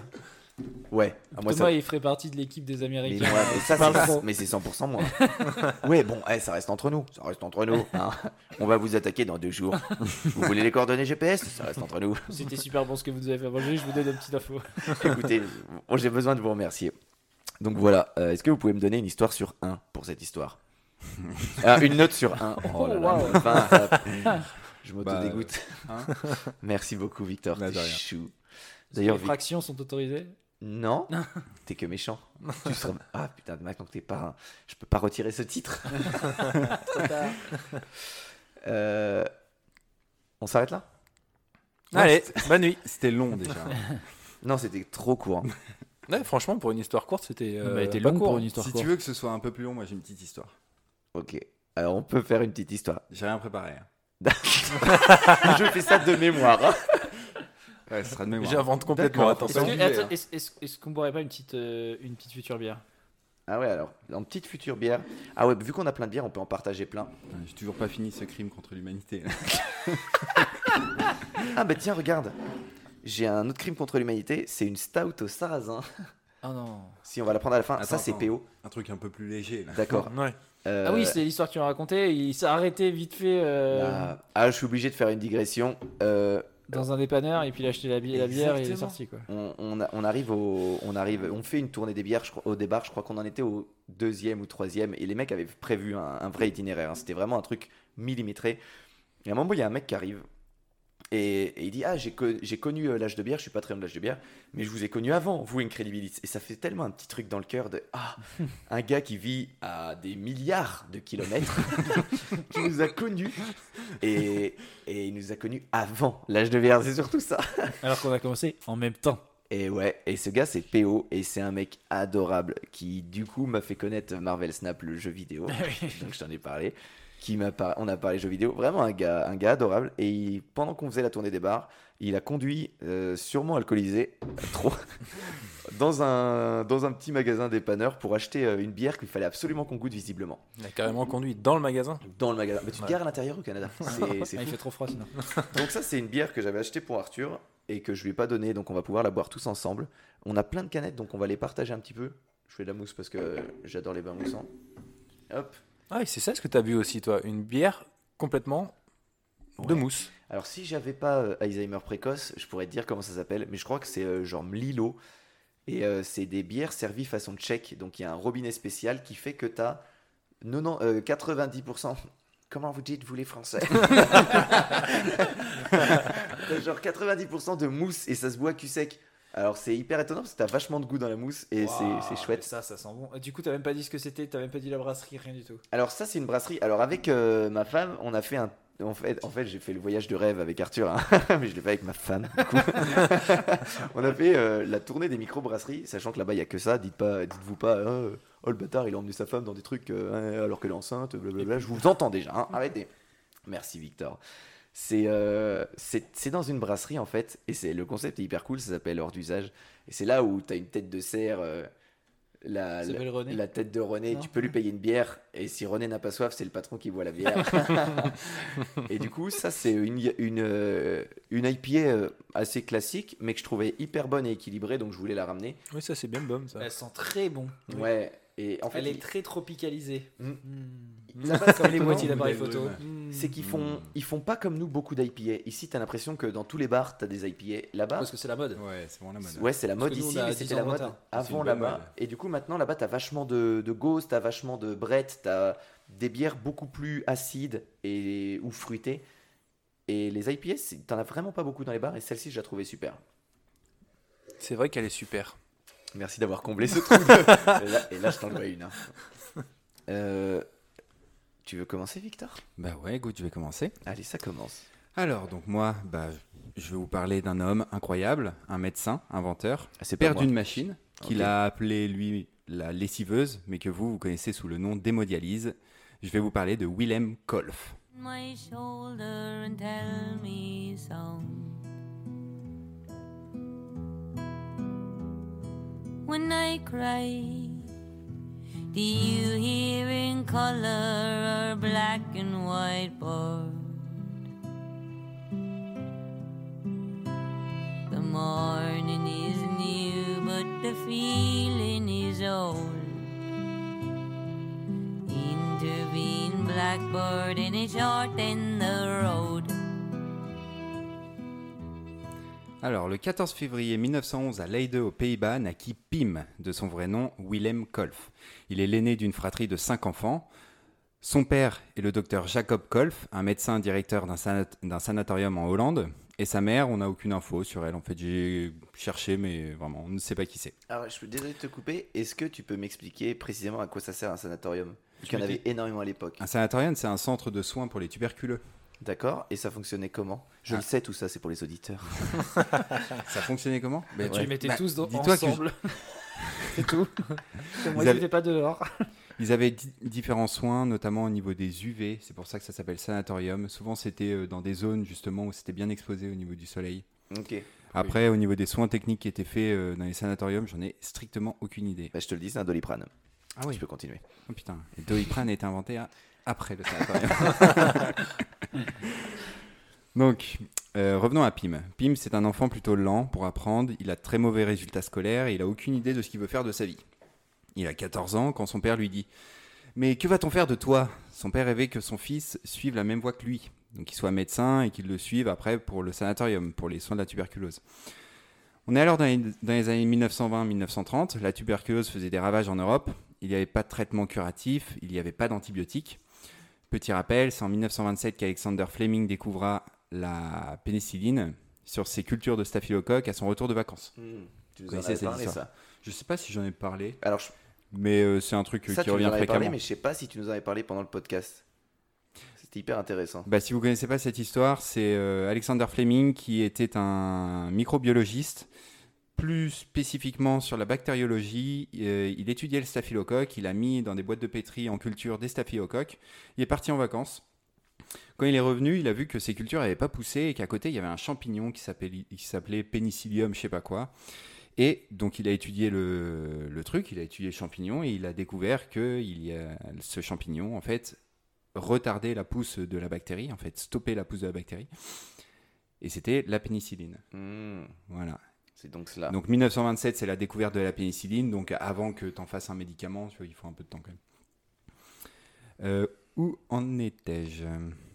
Désolé, je t'ai coupé. Euh, Oui, donc il, euh, euh, Jacob, le père de Pim, il savait que les prochaines années seraient synonymes de progrès, notamment dans le domaine de la médecine, et souhaitait que son fils en fasse partie. Mais Pim n'est pas d'accord. Il le dit ouvertement à son père, je ne veux pas devenir comme toi pour assister à la mort des gens sans pouvoir les guérir. Il ne supporte pas la, fatalité et trouve ça particulièrement horrible. Ça reviendra un peu plus tard. Donc on peut comprendre que ça puisse être un super argument, surtout à cette époque-là, pour ne pas s'orienter vers la médecine. Quand tu sais pas euh, soigner la plupart des maladies graves, euh, bah oui. Et tu fais pas face à la fatalité. Enfin, je sais pas ce que t'en penses, toi, Thomas. Ah, J'étais en train de tester mon casque, j'ai pas écouté ce que t'as dit. Ah, bordel. C'est terrible, c'est terrible. Mais je comprends, en J'étais fait. en train de me dire, je- j'entends rien dans ce casque. En fait, ton micro était tellement fort qu'on entendait la, la voix de Victor à l'intérieur. Ah, je- Mais- moi, du je coup, trouve que je- le micro de Victor est très fort aussi. Non, mais en fait, c'était euh, t'entendais en double. C'est pour ça. Ah bon? Ouais. Victor a une voix euh, monochrome, ne l'oublie pas. La fameuse voix monochrome. Donc, euh, si vous avez un écho, désolé, ça sera réglé euh, au prochain bah, épisode. Voilà, donc euh, à 14 ans, il veut surtout pas suivre la voie de son père. C'est pas son truc. Il aime pas euh, le- la fatalité face à la mort. Enfin, c'est ça, ça l'intéresse pas du tout, quoi. Et de toute façon, je le rappelle, il était mauvais et lent scolairement. Mais en fait, non, il était juste dyslexique. Et donc, Ah. comme la dyslexie n'était pas encore euh, bah, découverte non plus, hein, euh, bah, c'est pas qu'il était si lent, c'est qu'il mettait du temps à déchiffrer les cours. Un peu comme toi, Arthur, quand le professeur disait à nos parents, il a des capacités. Sauf que toi, bah, t'étais pas dyslexique, t'étais juste très con. il s'est attaqué à moi. Il s'est attaqué à toi, Franco. À toi, mon parrain. Je pas te laisser. Je savais que le poteau Toto allait prendre, alors je me suis dit, allez, je vais répartir. Et il n'était pas juste dyslexique, il avait aussi beaucoup de troubles de concentration. C'était un rêveur. Euh, il avait un rêve très ambitieux, car il rêvait de pouvoir remplacer un jour les organes des malades par des machines et un jour fabriquer un homme artificiel. Voilà, ça Ah c'est ouais. son rêve à 14 ans. C'est stylé. Ouais, C'était quoi ton rêve à 14 ans, toi? Bah, c'était niquer tout ce qui bouge. Oh, c'est terrible. Non, c'était pour la blague, c'est Toto qui m'a dit ça. terrible. Ah. Et donc finalement, ce rêve, c'était pas, c'est pas un rêve incroyable parce que remplacer des organes ou des membres a toujours été un rêve de l'humanité. Petit moment histoire, on a trouvé des prothèses sur des dents des Étrusques qui vivaient en Italie en 264 avant JC. Tu vas nous demander ce que c'est des Étrusques? Non, c'est un peuple qui vivait en Italie. Il y avait des prothèses qui ont été découvertes euh, chez euh, les membres euh, des Hélènes en Grèce antique, en Grèce antique, pardon. Euh, Donc les, pro- les prothèses c'était facile à imaginer, mais remplacer un organe c'est encore invraisemblable à l'époque. Pourtant c'est le rêve de Pim, encore adolescent, enfin tout juste adolescent. Il était quand même lucide, il savait qu'avec ses résultats scolaires calamiteux, il aurait du mal à prendre le chemin de ses grandes ambitions. Euh, mais il était manuel, il adorait ça. Il supplie son père de le laisser travailler le bois le samedi après-midi dans un atelier d'un charpentier du village. Jacob est presque résigné. On en fera peut-être un bon artisan. Sur le moment. Allez, un ébéniste. Et il ravalait ses ambitions médicales pour son fils. Mais pas tout à fait. Ça restait en travers de la gorge du patriarche. À la, à la fin du secondaire, quand Pim pouvait prétendre à entrer à l'université, donc Jacob relance. Alors, euh, la médecine, c'est cool, non? Non, papa, c'est pas cool. Quoi? La médecine, c'est pas cool? Comment ça? Et donc Pim, là, euh, bah, il lui annonce, non, euh, moi, je veux être directeur de zoo. Voilà. Donc, euh, bon, directeur de zoo, ça a même rien à voir avec... Avec le un bois. charpentier. S'ensuit une discussion houleuse, mais son père a un argument de choc. Il n'y a que trois zoos en Hollande, donc ça va être difficile de devenir directeur de l'un d'eux. Pim, très indécis quant à son avenir, se laisse convaincre et s'inscrit à l'université de médecine de Leiden. Jacob 1, Pim 0. Bien joué, beau gosse. Et pim. Il suit un parcours moyen et finit avec pas mal de peine assistant en anatomopathologie. Donc, bah, ouais, il a fait médecine, mais il est quand même pas proche des, euh, des malades, donc euh, il ne subit pas, euh, enfin, il n'a pas à faire face à la mort. Des choses qu'il trouvait terribles. Ouais. Mais il avait conservé le goût du bricolage et il se souvient bien du conseil d'un de ses professeurs, le professeur Pollack Daniels, celui de chercher les solutions loin des sentiers battus. Et ce conseil résonnait avec son rêve d'enfant. Il se demande alors ce qu'il peut fabriquer pour guérir les malades. Alors, pour améliorer la circulation dans les membres inférieurs des patients artéritiques, il invente un système ingénieux de ballons qui se gonflait et se dégonflait en cadence pour aider le sang à atteindre les extrémités. Si vous voulez, ça Comme se un, gonflait. un bavu. En fait, bah, comme Ah quand non, tu essaies de- d'extraire euh, ton dentifrice de ton dentifrice, et ben Quand en fait, ça, une- ça venait. C'est comme une combi tambour, anti-G C'est- Ouais, j'allais dire, c'est une combi anti-G. Non, ouais. Non, une combi anti ça vient juste faire des garrots C'est- pour éviter ça que le sang circule trop. Mais, mais- là, c'est- là, c'est le contraire, ça va pousser, si tu veux, ça avait va raison. de Comme quand t'as plus de mayonnaise dans ton pot de mayonnaise. d'amont en aval, d'amont en aval, ça va se, se comprimer pour envoyer le sang vers l'extrémité. Et ainsi de suite. En fait, ça te masse, si tu veux, Hmm. la, la jambe jusqu'au bas. Et ça, Donc ça, c'était- Il a fait ça avec quoi? Avec des ballons gonflables et un compresseur. Voilà. Donc euh, plutôt ingénieux, mais c'était pas non plus une révolution. C'est pas mal. Non, Plus rien à tard- voir avec le bois, quoi. Plus tard survint la Seconde Guerre mondiale. Ah mais non, mais plus rien à voir avec le bois. Ok, d'accord. Survint la Seconde Guerre mondiale. Pim est assistant dans un grand hôpital universitaire de Groningen, qui est un bel établissement pour, fré- pour fréquenter le nec plus ultra de la médecine moderne. Il a l'idée à l'époque d'organiser une banque de sang. Parce que les transfusions à l'époque c'était du bras à bras. Quand tu devais. Ah ouais. Ouais. c'est vrai. Donc tu étais aux côtés du donneur, donc en situation d'urgence, il fallait trouver autant de donneurs que de receveurs. Tu vois, donc c'est un peu compliqué. Mais quelqu'un qui a beaucoup, beaucoup de sang, il peut en donner à plusieurs. Alors il peut en donner. Paraît-il que moi j'ai 30 litres. La Alors- plupart du alors temps, quand tu as vraiment beaucoup, enfin, tu as besoin de beaucoup de sang, tu as besoin de plusieurs donneurs, justement. Je Voilà. comprends. Donc, il a l'idée à à l'époque d'organiser une banque de sang, voilà, pour stocker du sang et pour en avoir, euh, pour pouvoir après le distribuer euh, aux receveurs. Euh, mais, mais, mais, les nazis venaient d'envahir le, le bas pays. Et le directeur de l'hôpital, qui était proche de Willem, subit les investigations de la Gestapo. Et il présentait un défaut majeur. Il était juif. À la suite d'intimidations, de menaces, il ne trouve pas d'autre issue que le suicide. Oh merde. Donc euh, le copain directeur, directeur de l'hôpital. C'est trop pour Pim, pas question de rester. Il organise sa banque de sang alors à Kampen, une petite ville provinciale de l'Overijssel. Je sais pas comment on le dit, mais ça a l'air d'être ça. Dis-le avec l'accent belge. L'Overijssel. Je sais pas faire l'accent belge. Où il y a moins de troupes allemandes. La banque de sang de Kampen est la première à avoir fonctionné en Europe. Ah, Donc euh, c'est stylé. D'abord les ballons, la banque de sang, c'est quand même pas mal. Il invente des trucs un peu stylés, mais toujours rien de vraiment euh, mécanique, quoi. Donc voilà pour son activité officielle, mais en secret, Pim continuait de lutter comme il pouvait, mis à contribution par la résistance locale. Lorsque l'un d'eux, l'un des résistants, était inquiété par la police allemande, il simulait des hémorragies graves, un litre de sang prélevé au bras et injecté par un tube dans l'estomac. À ça, t'ajoutes un de cinéma, le patient qui se tord de douleur, mal au ventre, il vomit un peu de sang, le tour est joué, la Gestapo était convaincue, le malade nécessitait des soins de réanimation et des soins de longue durée, juste le temps nécessaire pour organiser ensuite la fuite. Donc un peu Ah, stylé. c'était un- c'est un- c'est quand même un peu un super héros. Ouais, franchement, ça c'était ce qu'il faisait euh, couramment, quoi. Mais malgré tout, il n'oublie quand même pas sa grande idée. Et qui avait été animée par une scène qu'il redoutait, qu'il avait vécue auparavant en fait à l'hôpital de Groningen. Un jeune homme de 22 ans, un insuffisant, en insuffisance rénale aiguë, il était mourant, il ne pouvait pas l'aider. Et ça, ça l'a Et lui, il a trop quelque chose avec la mort. hein. Ouais, ça, ça l'a terrifié. C'était une expérience horrible pour lui, une impuissance totale face à la mort. Comment il aurait pu le sauver? Il pouvait pas. Mais s'il inventait un rein artificiel? Ouais, L'insuffisance rénale aiguë, ces terrains ne fonctionnent pas. Donc s'il inventait un rein artificiel, il aurait Donc pu là, le est il y sauver. a, il y a 60, euh, un peu plus, 80 ans. Ouais, Et un peu plus même. Hein, parce qu'on est en 2022. Ah ouais, un peu plus. Et il, il pense pouvoir faire ça. Ouais. Stylé. Alors du coup, il se lance dans les recherches. Il utilise notamment les travaux de Thomas Graham, un professeur en chimie qui, en utilisant du parchemin végétal comme membrane semi-perméable, démontrait ce qu'il nomma la dialyse, en faisant transiter l'urée à travers la membrane.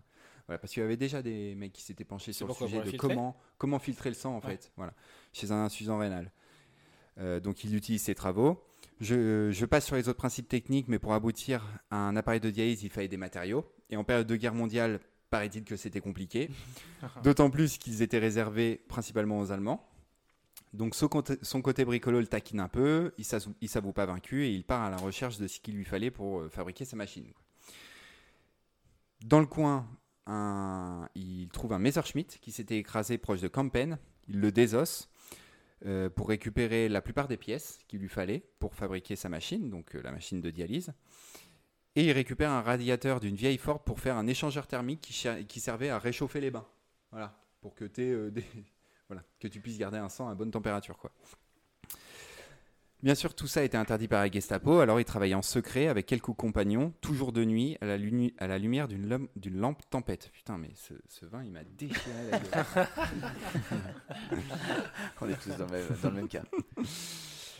Enfin, la machine est assemblée, tout fonctionne, il ne manquait plus que les tubes pour aller se brancher à une veine et une artère du malade. Ouais, Donc le matériel qu'il possédait, donc le matériel qu'il possédait, Ouais. déjà pour, euh, qu'il Ouais. possédait déjà pour la banque du sang.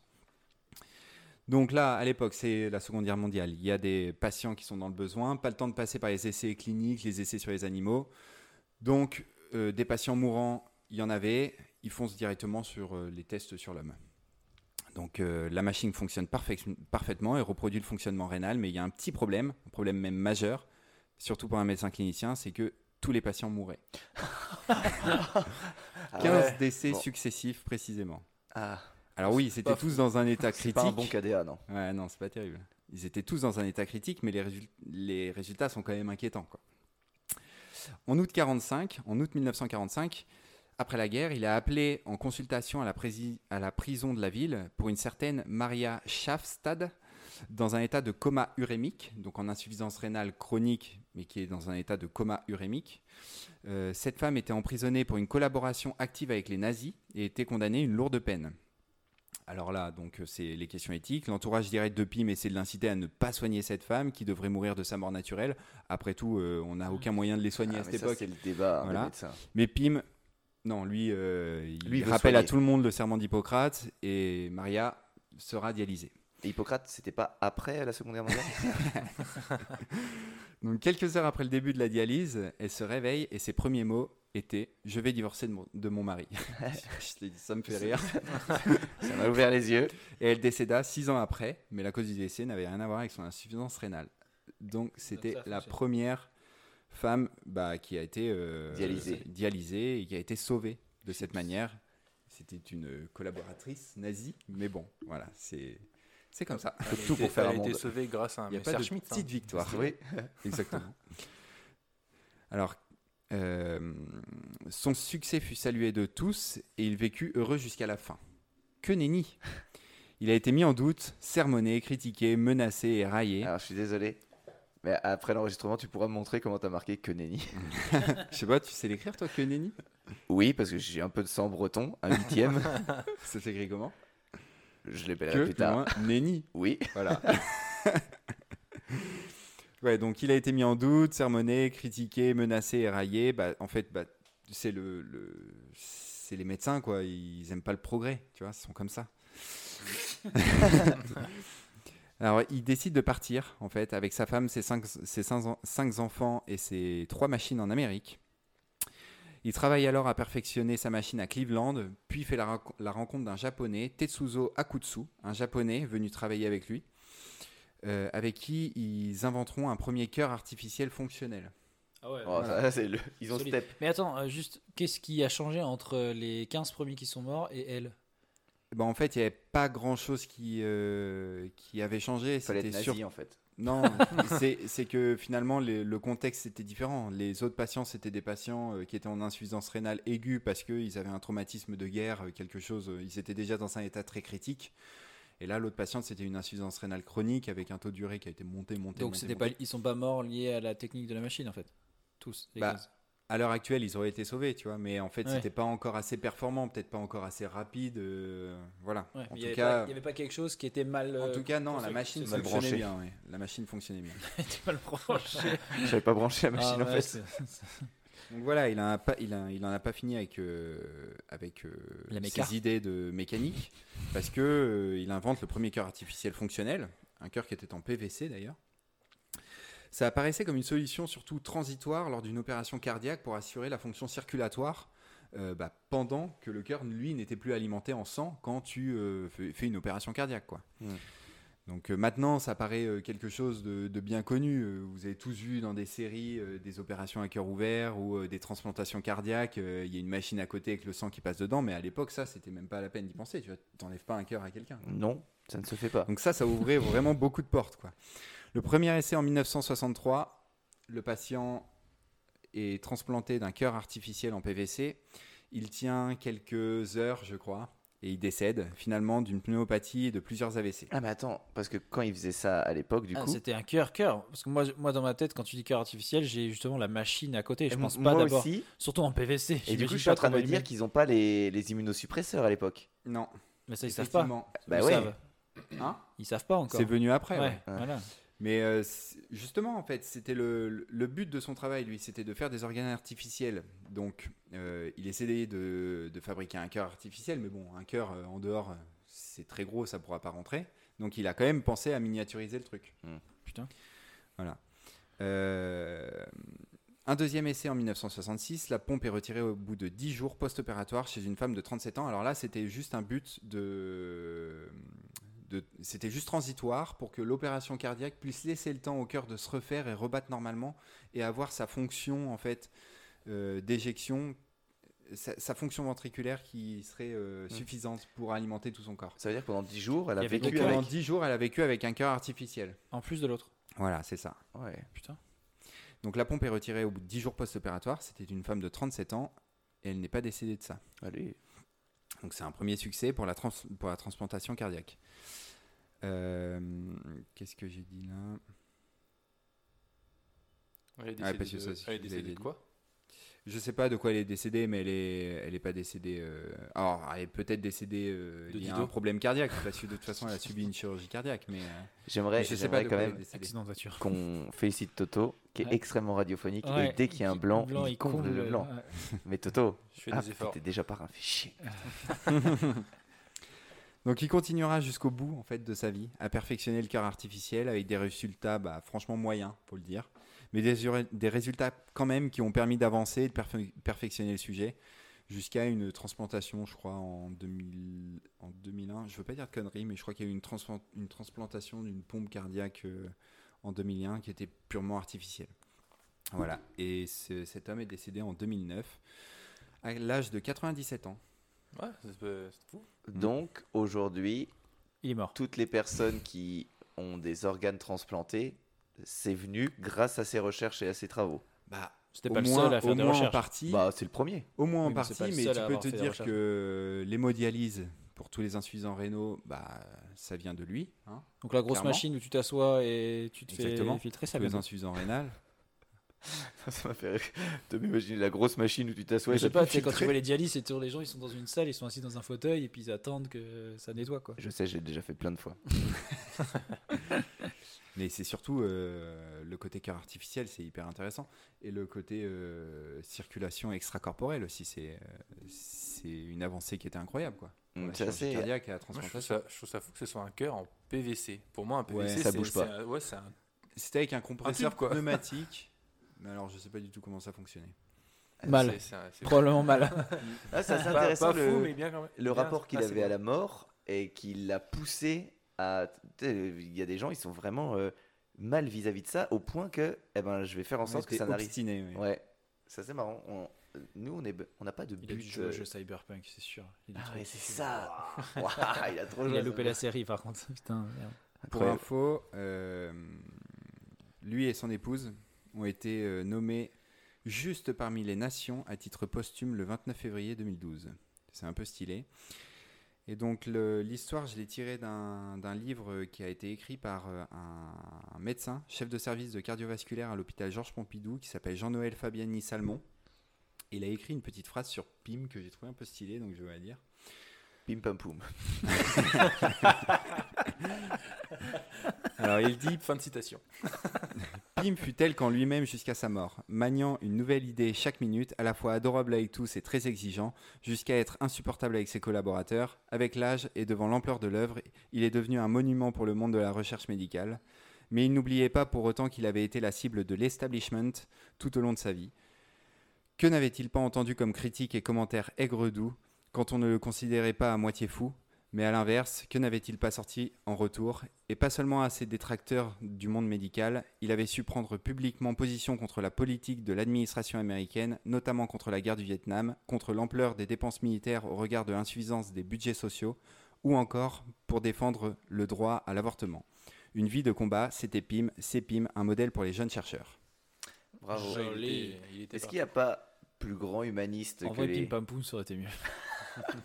Non, mais il y a, il y a vraiment plus grand humaniste que les gens qui souhaitent sauver des millions de vies et qui, qui essayent d'inventer quelque chose pour la- que la mort arrive le plus tard possible.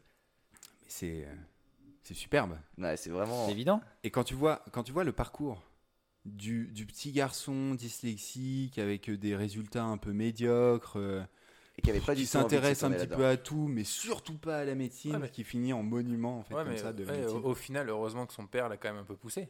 Finalement, il était simplement mécanicien, euh, mécanicien de hein. Honnêtement, si son père l'avait pas du tout poussé, il aurait rien. Enfin, si, il avait quand même Peut-être. l'idée derrière la tête, mais il- Non, mais il a bien quand même sûr. poussé, euh, Bien sûr, mais c'est quand même fou le, le parcours quoi. Ouais. C'est vrai, c'est vrai. C'est J'adore très- le C'était parcours. vraiment une Parcours. chouette histoire. Et c'est dingue qu'on n'en ait pas encore parlé. Ouais, c'est dingue. Hein. Ouais, bah je suis jaloux. Bravo, non, c'est très très bien raconté. Ok. Ouais, pour Euh, l'instant, la... C'est vraiment la Des- mienne était mieux, ouais, mais des toi, deux histoires, l'histoire de Victor est mieux, on est d'accord. Alors Bah, Bah oui. j'ai j'ai hâte qu'on écoute ton histoire. Euh, Est-ce que j'ose te demander, euh, Toto, d'aller chercher les bières qui sont au frigo? Oui. C'est pour plus tard, parce qu'en attendant, C'est pour plus tard ou c'est pour nous? C'est pour. euh, Allez, il est drôle. allez. Il est drôle. On a un petit quiz là. Alors, C'est juste? bien joué, Arthur. Ah. On a effectivement un petit quiz. Euh, les grands esprits se rencontrent. J'ai préparé un petit quiz vrai ou faux. Et euh, Victor a préparé aussi un petit quiz vrai ou faux. Donc on va les combiner. Ouais, en fait, il y, en a quatre. Tu les prends toutes en même temps. On fait les deux en même temps. Ah ouais, on fait euh, l'un Ben, après l'autre. Euh, Mais, mais alors là, Mais bien, sûr. Mais bien sûr, c'est la meilleure idée. Alors, euh, j'avais prévu un gage. euh, mon ami Victor m'a également euh, aidé à trouver ce gage. On a, on va pas arrêter de boire des bières très très bonnes. Et j'ai demandé à Victor à la sortie d'un bar il y a quelques jours. D'ailleurs, on a été voir euh, Jérôme Niel en spectacle. Turbien. exceptionnel. Super. Turbien. C'était cool. C'était ma recommandation, je vais devoir en trouver une autre. Merde, je suis Non, désolé. Ah non, Mais c'est vraiment hyper bien. ouais. c'était, Je c'était, conseille à tout le monde. ouais, c'était ton idée. Ouais, mais c'est vraiment trop bien. hein. Et je dois t'avouer, Surprenant d'originalité. Exactement. Mm. Je dois t'avouer que je m'attendais pas à trouver ça aussi bien parce que j'avais peur que ce soit euh, trop Rémi Coré, c'est trop euh, que pareil. Et en fait, c'était que des surprises pendant Ouais. euh, une heure et demie. Donc euh, vraiment, on y était tous les quatre et on s'est trop amusé. C'était chouette. Donc, On fait quoi avec ces bières et non, le poteau Toto, le poteau Toto, t'es pas venu, c'était trop bien. On fait quoi avec ces bières On doit les ouvrir C'est après, juste après, ouais. Après quand Euh, après le quiz. Ah bon, d'accord. Ah, parce que le- ah oui, oui, je vois le toi. quiz, on va boire le pichet là. Voilà, en fait, c'est, c'est- moi c'est simple, c'est un petit quiz vrai ou faux. Euh, bah, du coup, c'est comme Victor, si vous répondez faux, vous buvez un verre de cette bière dégueulasse. J'ai essayé de l'éventer. Donc normalement, elle est Ah, c'est pour ça que tu l'as remué tout à l'heure. Ouais, je me suis vraiment quelque chose. terrible. Mais non, c'est juste ça, enlever les bulles. bien- pire que tout. on va bien. J'ai cherché la pire. salir nos, nos Pour moi, la pire, c'était la moins chère et la plus forte. Ah, bah, c'est ça. Oh mon dieu. Quand tu pas vois, si forte. quand tu Oh, vois Dieu. éthanol dans les ingrédients, c'est que c'est pas une bonne bière. Un ingrédient principal. D'une bière. Éthanol houblon. Ah merde. Euh, donc euh, on en fait une chacun? Ouais. J'en avais préparé plein, mais du coup, je vais pas en faire trop, comme ça, ça sera pas trop Attends, long. attends, attends. Il y a un truc. que- Attends, il y a Moi, un truc pas qu'on comprend pas là. C'est-à-dire que si vous faites beaucoup. une question chacun, Hmm.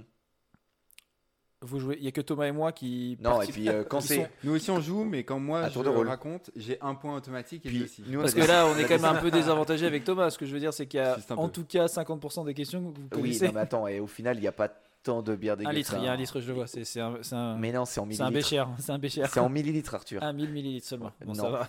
Rien à voir. Il est fort en maths. Euh, je commence, on répond vrai ou faux. Il existe un peuple en Amérique du Sud qui vénère en tant que dieu une boussole. Donc Vrai. c'est- Alors, je- tu veux, bah, je donne pas plus d'explications alors. Si, si, vas-y. Il a, il a déjà répondu. Il a déjà répondu. Euh, il a été estimé que celle-ci était probablement tombée lors d'un avion de patrouille qui survolait la zone. Putain, ça me dit un truc. Mais j'ai Vrai l'impression que tu as mixé plusieurs. euh, Alors, il n'y a pas de mix dans les histoires, il n'y a pas de modification d'histoire. Donc Non, mais t'as c'est une histoire inventée. Non, mais C'est si soit c'est faux, inventé- pu inventer. Voilà. non, mais j'ai pas mixé en fonction d'une histoire qui était vraie et que je l'ai euh, déformée pour qu'elle soit Ou fausse. d'un ou d'un film ou d'un dessin animé. Non, non, exactement. Parce que ça me parle. Et du coup, je dirais vrai, ouais. Ça me Ça me parle parle ça. tellement Moi, que je dirais dirais soit aussi, d'un ouais. film, soit un vrai truc. Eh bien, c'est faux. Oh non. Allez, servez, Ah, donnez vos verres. Termine ton verre, euh, celui-ci. C'est sûr que le servir hein. ça euh, au-dessus d'un d'un ordinateur. Oui. Donc, ah là là. Donc, ce qu'on va faire, c'est que je vais en dire deux et tu vas en dire deux. Comme ça, le temps que. Non, ouais, mais un en plus, comme ça, euh, tu bois un demi-verre à chaque fois, on va se dire, allez. Un galopin non, mais en plus, on est con. Sinon, je parce que- peux, je peux enchaîner avec la mienne. hein.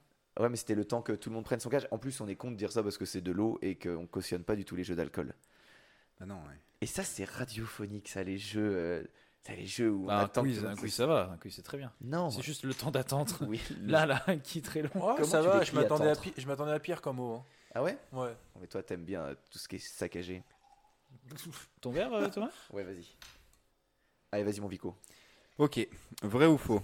Les deux cordes vocales sont d'épaisseurs différentes. L'une et l'autre sont plus ou moins sollicitées en fonction de la hauteur du son. Pourquoi t'as pas vu Arthur? Ah, pardon. Faux. vrai. Oh, ouais, ça va, Je dis vrai. franchement. Ah, c'est vrai qu'il y a un petit goût derrière. reste Arthur.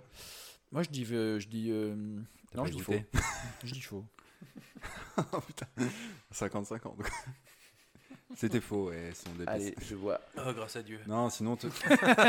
sinon tu parlerais en, en faisant un accord en fait, tu vois. Ouais. Ouais. Oui, moi, je suis biton. Je suis un, je suis un Michoco, moi. ok, très bien. Merci, Victor. Euh, un Boeing 777 qui faisait un vol a été contraint d'atterrir en urgence dans un aéroport. Euh, des avions de chasse sont partis à sa poursuite et ont menacé de lui tirer dessus parce qu'il y avait une alerte détournement dans la tour de contrôle. En fait, ils ont reçu une alerte avion détourné, avion détourné, avion détourné. Et en fait, ça a été provoqué par euh, le pilote de l'avion qui avait renversé son café sur euh, le panneau de commande. Ah. Allez, faux. Et je vais pas me lancer à chaque fois en premier. hein. Moi, je dis faux. Je, je- aussi, je les- dis- je dis les faux aussi. ouais. Faut. C'est vrai. Putain. Mais sans déconner, il pouvait même pas l'appeler. c'était de euh, United Oh, Airlines. C'était un vol. Chicago-Francfort et il a été contraint d'atterrir à Toronto car les aiguillères du ciel venaient de recevoir une alerte comme quoi l'avion était victime d'un détournement. Des avions de chasse sont sortis, ont menacé de destruction en l'air. Et tout ça parce que le pilote avait effectivement renversé son café sur euh, les commandes, foutant tout en l'air. Bah, il dormait aussi, le gars. Il Oui. a Pas de radio. Putain, Je vais se par faire plaisir, je suis débile. euh, C'est le gage. d'un café? On n'aura jamais assez de gages. C'est pas fait pour ça le café normalement. Vrai ou faux Le plus petit muscle du corps humain est le muscle constricteur de l'iris. Ah, j'ai la rêve pour l'os, mais pas pour l'œil. Ok, je dis vrai. Tu veux dire, c'est le muscle dans l'œil qui fait bouger l'iris? Ouais, qui permet de. T'as le muscle constricteur qui Ah, permet c'est de pas faire ça. le, le biceps d'Iris parce que j'ai une copine Iris qui est maigre, mais maigre. ok, Bon, parce moi maintenant. Attends, attends, vas-y, ton explication, vas-y. T'as le muscle constricteur de l'iris qui permet de serrer, et t'as les autres petits muscles qui eux sont radio, si tu veux, Ouais. radio euh, DIAUX, Ouais. qui permettent de d'étirer l'iris. Ah, là, on, là, parle d'un seul muscle ou d'un groupe musculaire Bah, du coup, c'est un groupe Alors, musculaire. c'est c'est les fibres. C'est comme. euh, Oh là, j'ai tapé dans mon micro. C'est comme biceps triceps en fait. C'est ça? Ouais, c'est c'est les fibres. Donc tu parles pas de. C'est pas. Il n'y a pas plein de petits muscles côte à côte, si tu veux, pour euh, dilater euh, l'iris. Alors, moi, je dis que c'est faux. Et pour euh, le muscle constricteur, c'est un, un muscle, c'est un sphincter, si tu veux. Ok, Moi, c'est je faux. dis C'est un faux. anus de l'œil. Je dis faux parce que constructeur, déjà, c'est pour les boas. Ou pour ceux qui fabriquent des maisons. Constricteur. Faux. Faux, Et- faux. Et Moi, je dis vrai. une autre vanne, mais je l'ai T'as oublié. dit faux, toi? Ouais, je dis faux. vrai. C'est faux. Ah, voilà. Yes. Non, le plus petit, c'est pas celui-ci, c'est le muscle stapédien. Le muscle stapédien, c'est un petit muscle que vous avez dans l'oreille moyenne qui est accroché euh, au- à l'étrier, donc les- la chaîne des osselets, qui a une fonction très intéressante, c'est que quand les sons sont trop... C'est euh, pour monter à cheval. Exactement. Ok, cool. Non. Je l'ai. Quand les sons sont trop euh, violents, en fait, ils viennent retenir l'étrier qui vient appuyer sur, euh, sur euh, l'oreille interne, si vous voulez, pour pas qu'on ait des sons qui soient trop, trop euh, élevés en Mm. puissance. C'est un peu comme. euh, Les papillons d'une voiture. Non, comme euh, le truc des casques en F1 avec les petites accroches à l'arrière pour pas qu'ils puissent aller trop loin quand, euh, quand ça freine. Pas du tout. Exactement. Là, ça se contracte en fonction de l'intensité sonore. Et il y a des personnes donc, qui souffrent de paralysie faciale. Vous avez déjà vu, euh, bah, par exemple, euh, Thomas? l'Islandais là, qui fait, qui fait de la force, qui, est- qui a joué dans Game Oui, euh, Devant le micro. Björkson. Il a fait une paralysie faciale, vous avez vu. il Oui, a, oui, euh, la moitié du donc, visage. quand tu fais une paralysie faciale, tu as une paralysie de ce muscle et euh, les, les patients se plaignent de, hyperacousie. Donc Ah ils ouais. s'entendent hyper fort d'une Que d'une oreille. Ouais. De l'oreille qui est du côté euh, touché. Ah, ça, ça doit être chiant. Ouais. Punaise. Le muscle stapédien. Le muscle stapédien. ouais. Ouais, je t'avais bien dit. Ok. euh, pour moi, François Pérus. ça se passe en Angleterre et en fait, il y a un, à un moment, il y a un tigre gland. Un tigre gland. et j'aimerais que vous l'imaginiez, ce tigre gland. J'ai eu l'image directe en tête. Donc il y a un tigre blanc qui a été repéré par des promeneurs qui se baladaient. Euh, et à un moment, ils prennent une photo, ils zooment un peu, ils disent Ah, un tigre blanc Donc il y a le golf qui est juste à côté qui est évacué, il y a un hélicoptère qui est sorti, il y a toute une troupe de flics qui arrivent avec des armes et euh, ils tirent avec des fléchettes tranquillisantes depuis l'hélicoptère pour endormir, donc c'est une grosse opération, hein, pour endormir le tigre. Et il s'avère qu'au moment où il s'approche du tigre pour le mettre dans une cage, c'était une peluche. Vrai ou faux? Non, mais faux. C'était où? En Angleterre. Faux. Moi, je dis vrai parce que évacuer les golfs, ça m'a fait penser aux cheveux, et ça m'a fait rire. Alors je dis faux moi aussi. Attends. C'est vrai. Mais non, C'est une vraie histoire. C'est un 100% dans l'erreur en fait. Oui, il y a effectivement euh, toute une unité qui est sortie. Un golf qui a été. euh, J'avais euh, de base euh, le truc, mais je l'ai effacé pour pas le dire, pour pas vous donner trop d'indices. Et, euh, et ouais, c'était en fait une peluche qui a coûté beaucoup d'argent. Putain. Ouais. C'est terrible. À toi, mon Vico J'allais encore boire par plaisir. J'aimerais perdre. Donc celle-ci, vous la connaissez bien. Il faut attendre une heure environ après avoir mangé avant de se baigner dans l'eau froide, car il y a une augmentation du risque d'hydrocution. Faux. Alors moi, 100% faux. eh ben moi c'est l'inverse, c'est 100% faux. Et je voulais pas répondre en premier pour pas dire ça oui à tout le monde. Bah, faux. Bah oui, c'est faux. C'était juste pour en parler dans un podcast populaire, histoire de déconstruire le mythe. D'ailleurs, hydrocution, c'est euh, c'est comme l'électrocution, c'est létal. D'ailleurs, une hydrocution, c'est du meurtre sur le coup. Bah, tu Et- peux te faire électrocuter et. et bah non, c'est vivre. électrisé le terme. Ah. Oui. Donc si tu as été électrocuté, tu es mort. donc. Donc. en fait, une hydrocution, c'est une noyade. Hmm. Voilà. Attends, Euh, hydrocution, c'est une noyade, c'est pas, c'est pas un. Bah non, mais je dirais étymologiquement parlant, hydrocution, ça veut dire noyade, c'est que t'es mort euh, dans l'eau, quoi. Euh, L'hydrocution, en fait, c'est euh, si jamais tu devais. Te baignes le- après avoir mangé. Ouais, exactement. Et vaut mieux attendre une heure. Donc, en fait, c'est vrai. bah non, en fait, en réalité, ce qui a été euh, le, en fait, on appelle ça l'hydrocution, c'est un malaise vagal finalement que tu as quand tu te mets dans l'eau froide. Le choc thermique fait que tu as une vasoconstriction au niveau des membres et donc ton cœur euh, reçoit un afflux euh, élevé de sang, il a une tension qui augmente. Pour contrebalancer, il a le rythme cardiaque qui baisse.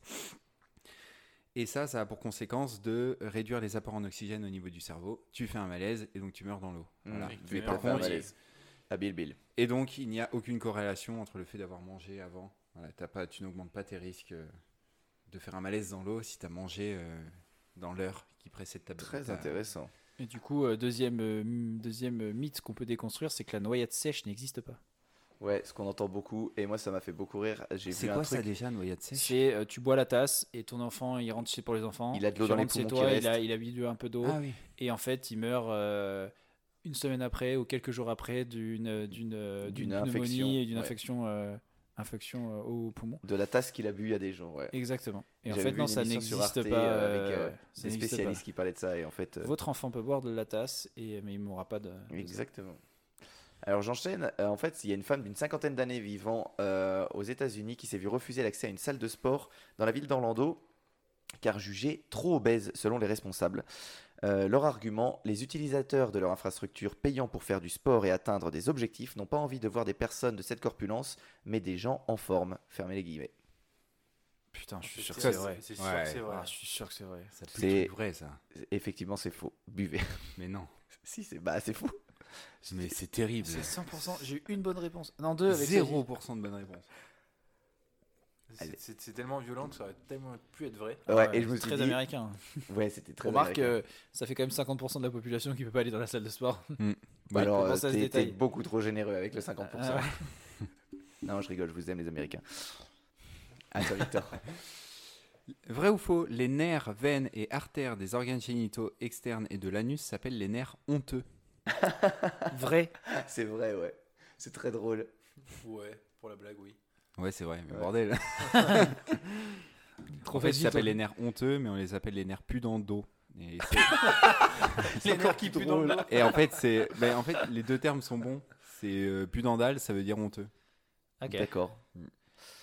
Euh, On est trop fort en médecine. Il y a un Je le sens- américain. Je le sens plus dans deux. c'est- c'est- je le sens Exactement. pudendal, du coup. hein. Je le sens plus dans dalle. Donc, euh, il y a un Américain qui a, qui a été dans un musée. Alors, c'est faux, Déjà. mais c'est faux. oh là là, ça n'a jamais été aussi faux. Fin d'anecdote. Bon, bah, Attends, je, quel musée? je bois, je bois. musée du je bois. J'ai pas mis de nom. Et dans ce musée, il y avait un coffre-fort et qui était là depuis euh, 1990 et personne n'avait jamais réussi à le craquer.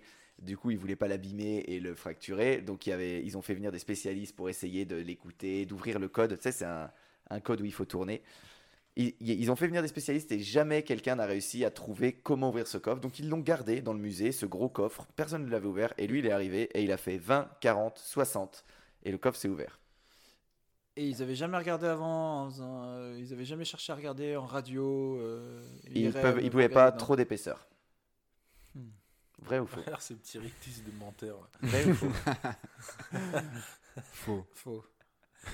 Moi, je dis vrai pour le beau jeu. C'est vrai. C'est terrible. Bien joué, putain. Alors, je vous explique maintenant. Je savais que c'était trop surjoué. C'était un coffre-fort de 900 kilos qui a été donné au musée en 1990 et on ignorait les combinaisons. Et effectivement, ils ont fait venir des spécialistes experts du. Je sais plus, c'est un nom. C'est pas le craquage. Crypto. Non Décodage, Non ouvrage. Décryptage On va dire ouvrage. et personne n'a réussi à le faire. Et en fait, il est. non, c'est pas ça. il- Ah non, c'est con, ça, c'est Peut-être. pour, euh, c'est pour les, oui, pour les codes quoi. Et du coup, lui, il est passé avec son guide et le guide dit, euh, pour la petite histoire, Ah, regardez, euh, personne n'a jamais réussi à le découvrir. Et ce gars, il s'appelle Stéphane Mills. Il a tourné la molette au pif, il a fait 20, 40, 60 et là, boum, ça s'est ouvert. À l'intérieur, donc là, tout le monde est arrivé en disant, ouais, c'est incroyable le trésor. Un ouvre-log. La moula. Et en fait, non. Euh, il y avait juste un papier, c'était une fiche de paye de 9,95$ qui datait de 1978. C'est tout. Voilà. 1978 en plus. Ouais. Ah, Euh, aucun intérêt. Aucun. Dégagé du musée. Un Dégagez-moi comptable, ça. probablement. Le garde ses fiches de paix, quoi. C'est soit un comptable, soit Thomas. Non, Toto. Dis Toto. Vous les gardez pas, vous Oui. Ah. J'aime l'argent. à toi, Victor. Vrai ou faux Il existe une affection psychiatrique dans laquelle le malade est persuadé que tous ses proches ont été remplacés par des sosies. Bien sûr, on Oui, en a vrai, parlé dans vrai. le podcast. 100% c'est vrai vrai. Ouais. Ouais. Ah merde. Ouais. Et il s'appelle comment ce syndrome? Je me Euh, rappelle. le Syndrome alors, du sosie. Si j'avais pas, non, si j'avais pas euh, Alzheimer, je l'aurais su. Je crois qu'on en a parlé. C'est ouais. C'est vrai, vous en avez parlé Merde. 1000, euh, Bah, dans quelque- un quiz, hein, je pense qu'on en a parlé. Un syndrome Non, de non, Capgras. j'avais fait un dossier. Je l'ai, Que sur ça? J'avais fait un dossier exprès sur les maladies Non, mais- mentales les plus oui, folles. Ah oui, voilà. Sur le- Ouais. Syndrome de Capgras. Cap gras, exactement. J'aurais jamais retrouvé. Eh ben décidément. Euh, Saviez-vous qu'il y a un hôtel au Japon où la nuit coûte 1 dollar, mais en échange vous êtes filmé et diffusé sur un site spécialisé? Vrai ou faux? Franchement, Alors, si c'est faux, je me lance. moi je dis faux. Bah, je vais dire vrai. ouais, moi je dis vrai. Allez, c'était vrai. Ah putain. Euh, Ouais. En fait, ça coûte 1,20$ et euh, c'est enfin c'est l'équivalent, c'est 100 yens, je crois. Et en fait, tu signes un papier comme quoi tu acceptes tout le temps que tu es dans ta chambre d'être filmé et diffusé en direct sur un site où les gens peuvent payer pour te voir. Donc en fait, c'est assez marrant parce que vous pouvez voir des des, des gens qui, qui sont dans leur quotidien. Donc tu as des personnes qui font des séances de yoga, tu as des personnes vraiment qui dorment. C'est très malsain, mais ça Qui te va voir ça? Enfin, c'est quel intérêt en plus? Ben, les, les gens, dit, les il gens un peu malsains. Mais ce qui est assez marrant, c'est que moi je me dis, mais pour un dollar 20, je le fais Ah carrément. Moi je le fais, hein, Bah, bien c'est ce que j'allais dire. Avec madame, on va sûrement aller au Japon, on va faire ça. hein. Allez, bah, je te le conseille, je te donnerai le nom. Je l'ai pas noté. Je peux le dire avec Bah, l'accent belge. C'est Camille, elle s'appelle. Vico, t'en as d'autres? Euh, il existe une cellule qui s'appelle la cellule DCK pour Dumb Cell Killer, pour euh, tueuse de cellules stupides. Oui. C'est une cellule Ça, de l'immunité qui a le rôle de détruire les, cellules qui fonctionnent anormalement. Oui, ça c'est vrai. C'est Ouais. vrai. Ça, c'est vrai. C'est faux. Ah. J'ai été, j'ai été Attends, bait. Il y a bien, il y a J'ai bien un truc dans le, web il y a de bien un toute truc dans le rassure. corps qui a détruit des, ouais. des, ouais, le, Ah ouais, je vous ai eu parce que la dernière fois, je vous avais parlé de la cellule NK qui est Natural Killer. qui est une cellule de l'immunité qui vient euh, détruire les cellules euh, cancéreuses. Tu nous as bien eu alors que je me rappelle pas. Et ouais.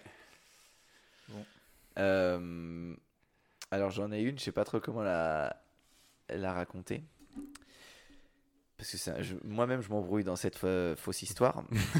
Alors, euh, en mars 2009, il y a une euh, dame qui vit au Brésil et elle fait appel à la justice en disant euh, Ouais, le père de mon enfant, il est parti. Je veux qu'il paye une pension alimentaire. Donc la justice, elle arrive, elle fait Bah écoute, il s'est barré, on va faire euh, une pension alimentaire. Et en fait, elle a, elle a obtenu deux pensions alimentaires. Histoire un peu particulière. Euh, L'ADN de l'enfant qui. Ah, en fait, je... cette histoire, elle- je l'ai mal rédigée. Ah, tu fais exprès, putain. Non, je vais pas la dire, je vais Si, changer. Elle est vraie, mais en fait, il faudra que je vous en reparle après parce qu'elle est. En fait, elle a eu un rapport avec des pères, mais qui sont des jumeaux. Donc je vous le dis, cette histoire, elle est vraie. Elle a eu un rapport qui sont avec des, des jumeaux, mais elle n'a pas eu le rapport en même temps. Et, s- les personnes qui ont fait le test ADN ont, ont eu des difficultés à estimer si c'était tel père ou tel père, alors que je pense qu'on est d'accord, chaque père a son ADN.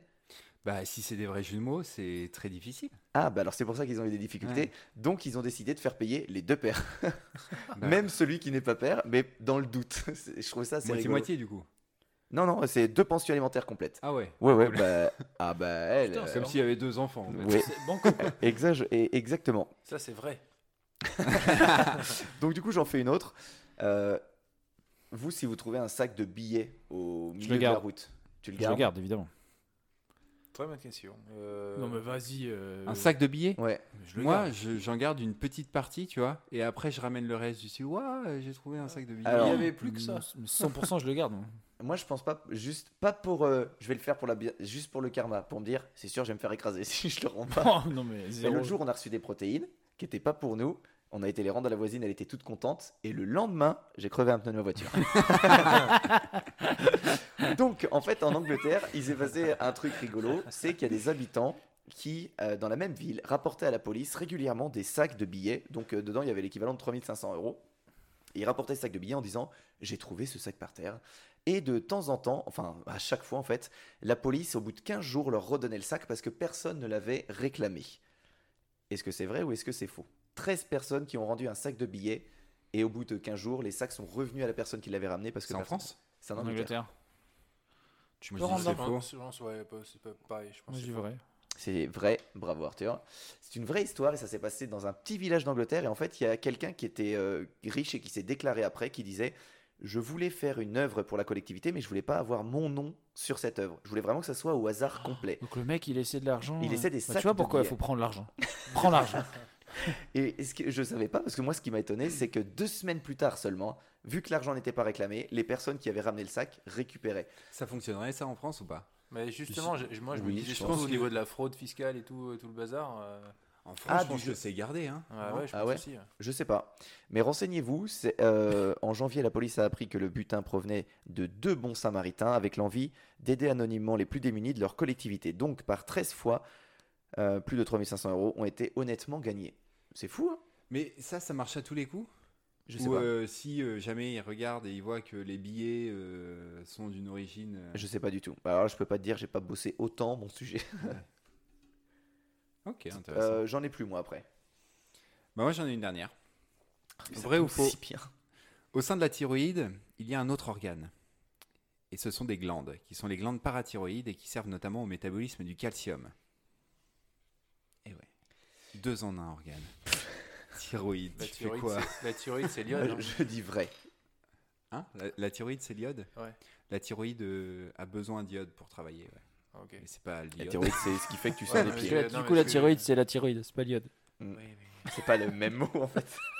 La thyroïde, sécrète les hormones Bon, il thyroïdiennes. faut répondre, les gars, là, les auditeurs. Moi, je dis s'impatientent. vrai, allez. Moi je dis faux. oui. Moi, je dis vrai. Bah oui, c'est vrai. Bah, euh, allez, Souvent au joué. nombre de, quoi, de moi 4, Ça, t'as dit faux, toi. les parathyroïdes. et ouais, servent au métabolisme du calcium. Eh ben écoutez, si on s'arrête là, on peut faire comme ça.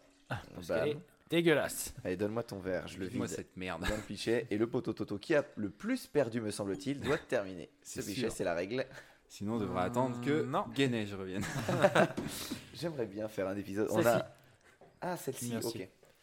Euh, Ce sera un je vais te laisser S'il y a Ganesh c'est, qui vient, ce sera un épisode censuré. je acheté pour toi. Quoi Si Ganesh qui vient, ce sera un épisode censuré. hein. Il sera incapable de pas dire de, Sans de grossièreté. Euh, on boit quoi J'en sais rien, je la connais pas. On boit ta plus meilleure. C'est une que je t'ai nom qui s'appelle ta plus meilleure. Double Naipa, pêche et fruits de la passion. Euh. Bière forte, faisant ta plus meilleure. En fait, la je l'ai bière. pris pour le tas plus meilleur qui me faisait Et rire. la gabière, brassière artisanale. Ok. On l'a pas déjà goûté celle-ci Non. Ça me dit quelque chose. Ah ouais? Ouais. Oh, bah, à moins qu'elle ait été importée, peut-être je me... peut-être euh, peut-être t'as raison. hein. Ouais, peut-être. Et euh, pendant ce temps, mon bon Toto, Ouais. est-ce que t'as une histoire hein? Ah ouais. Un super hein Euh, Petit par contre, aparté. Ouais. Ton idée de faire un épisode diffusé Ah, sur. YouTube, à mon avis, ça pourrait être méga stylé. Twitch. hein. Oui, Twitch, mais Twitch, faudrait lancer une chaîne pour qu'il y ait des euh, personnes qui regardent en live, tu vois. Ouais, mais on peut Sauf faire une que annonce, si tu on la peut faire lances, une annonce euh, sur Facebook. Bah moi je trouvais ça cool le fait qu'on en... Vu que maintenant on fait plus de montage véritablement, il n'y a pas de coupure du début du coup, à la si fin. on a des. En plus, c'est ce qui. Je vais vous apprendre comment fonctionne Twitch, mais du coup, il y a des gens qui commentent, qui mettent du- dans un chat, ce qui fait qu'on peut interagir avec eux. C'est pas Mais mal. Oui C'est pas mal. C'est pas bête. Non, c'est, c'est, c'est- je, je trouvais ça stylé. Et puis, euh, je passe bien à la caméra, donc je me dis que. donc je me Oui, dis que ça puis, pourrait être cool. J'ai un petit appareil photo maintenant. C'est vrai. Qu'on peut mettre en mode caméra. Exactement. Enfin, ça reste un Nokia 3310, donc ça va pas être fou non plus. C'est une très bonne idée. Ouais. Écoutez, euh, ma foi. euh, Eh ben, Voilà. écoute, euh, on félicitera l'inventeur Dans un, an, quatre- dans un an, 4 mois et 16 jours. Non, non, non, non, non, on va se chauffer, tiens. Allez, le prochain, c'est parti. Est-ce qu'on partirait pas sur l'histoire de Toto? Allez, c'est parti. Par contre, moi, j'ai pas de petite musique de, de post-intro. tout. Ah, as- que je lance une musique maintenant au hasard? Non, c'est. euh, Tu peux allez, lui mettre un petit doigt comme ça, comme ça, genre. Allez, lance une musique. Au hasard.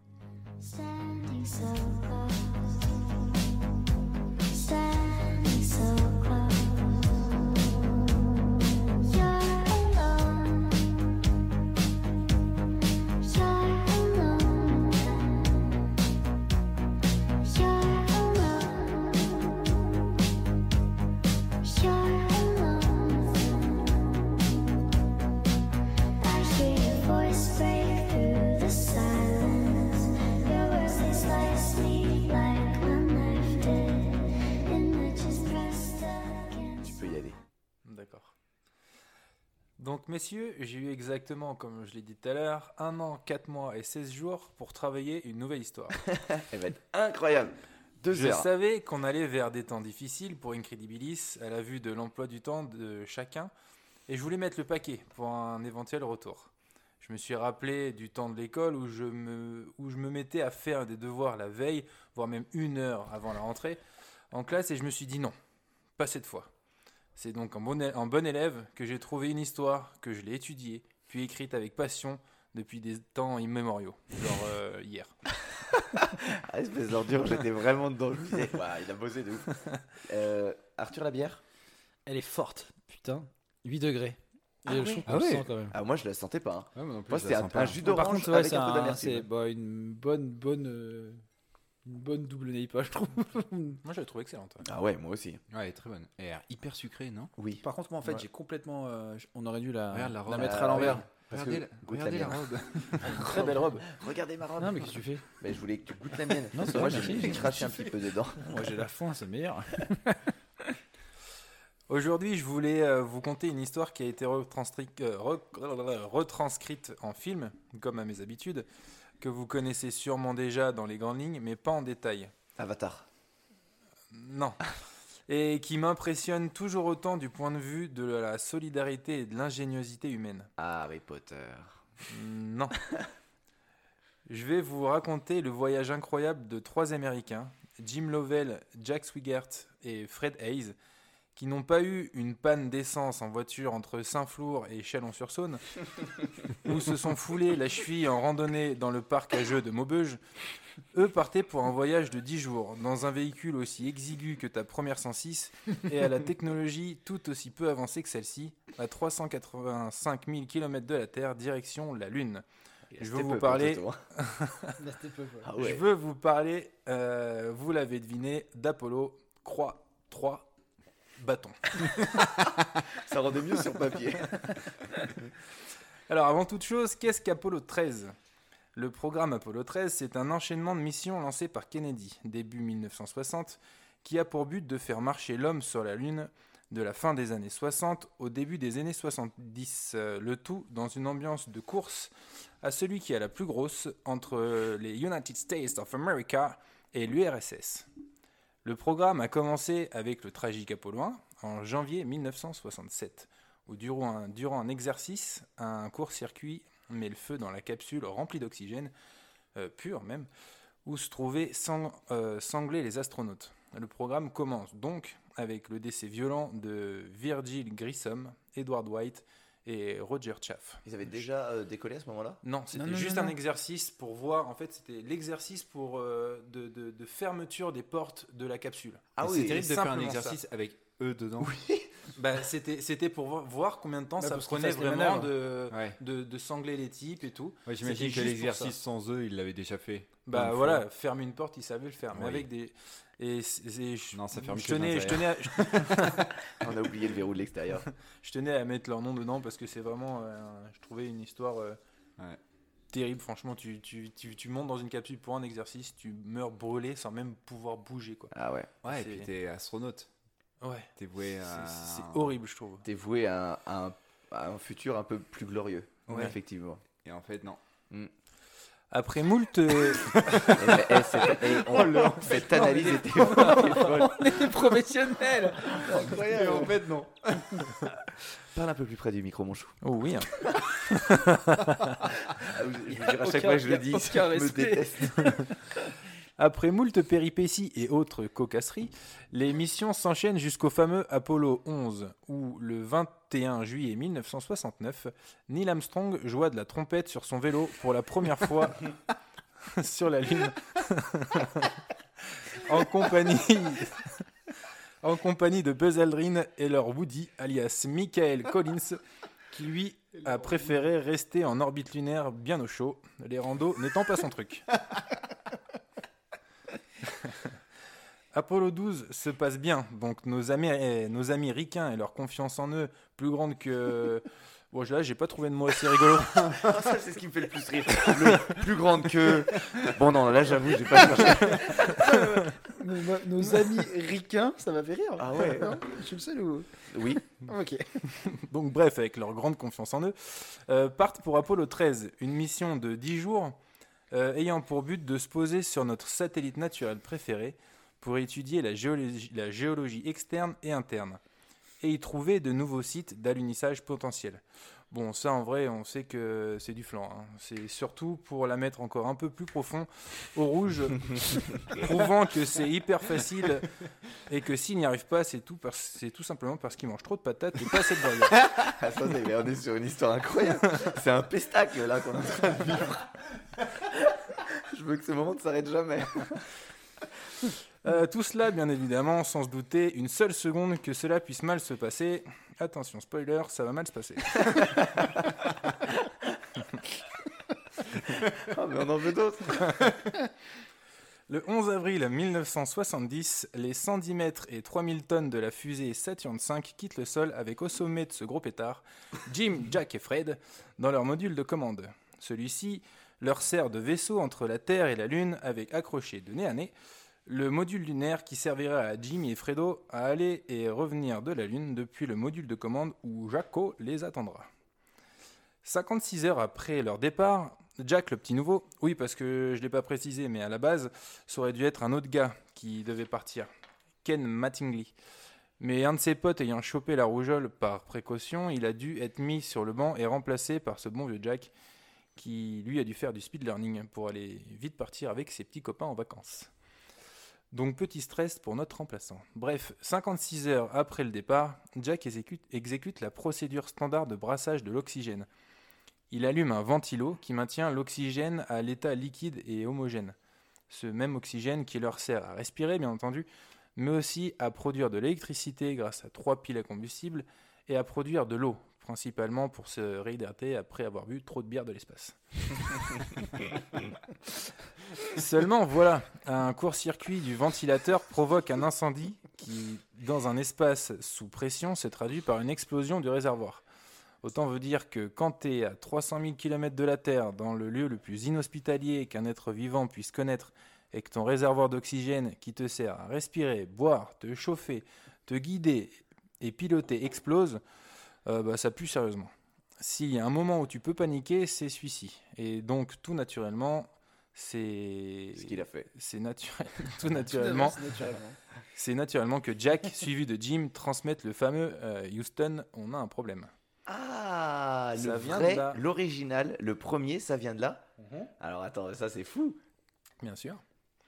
C'est pour ça que je On l'a tous tu- entendu en plus, Ouais, le je voulais que tu mettes le petit truc, mais forcément, si je te l'ai pas donné, tu peux pas le mettre. Effectivement. On a, donc un, on a donc un vaisseau spatial avec un réservoir d'oxygène complètement explosé, donc vide. Le deuxième qui fuit à vitesse grand V, deux piles sur trois mortes, l'antenne de, commu- de communication à longue distance HS, un circuit électrique sur deux parti en fumée, plus d'eau pour refroidir les circuits électriques, et j'en passe. Oui, parce que les circuits électriques, du coup, dans Surchauffe. le vide, bah, ça surchauffe. Ouais. Ça a beaucoup de mal à, à dissiper la chaleur, la chaleur. Donc il faut de l'eau pour le Ah, refroidir. mais ce, qui me rend, euh, ce qui me rend malade, c'est qu'il y avait une grosse machine qui gérait tout. C'est vraiment. le- Il faut pas que ça C'est pète. le ça. module de commande. Oui, ce module-là ne doit pas péter. Ouais. Euh, J'en étais où Ouais. Sachant qu'ils sont en direction de la Lune, avec une trajectoire prévue pour une orbite autour d'elle, et non pour un, pour un tour et direction la Terre. Et qu'un voyage euh, retour se fait en plusieurs jours. Donc quand tu penses à ta vie et que tu te dis, bon là j'ai des problèmes, bah tu repenses à leur situation, ça fait un peu relativiser quand même. Ouais, c'est clair.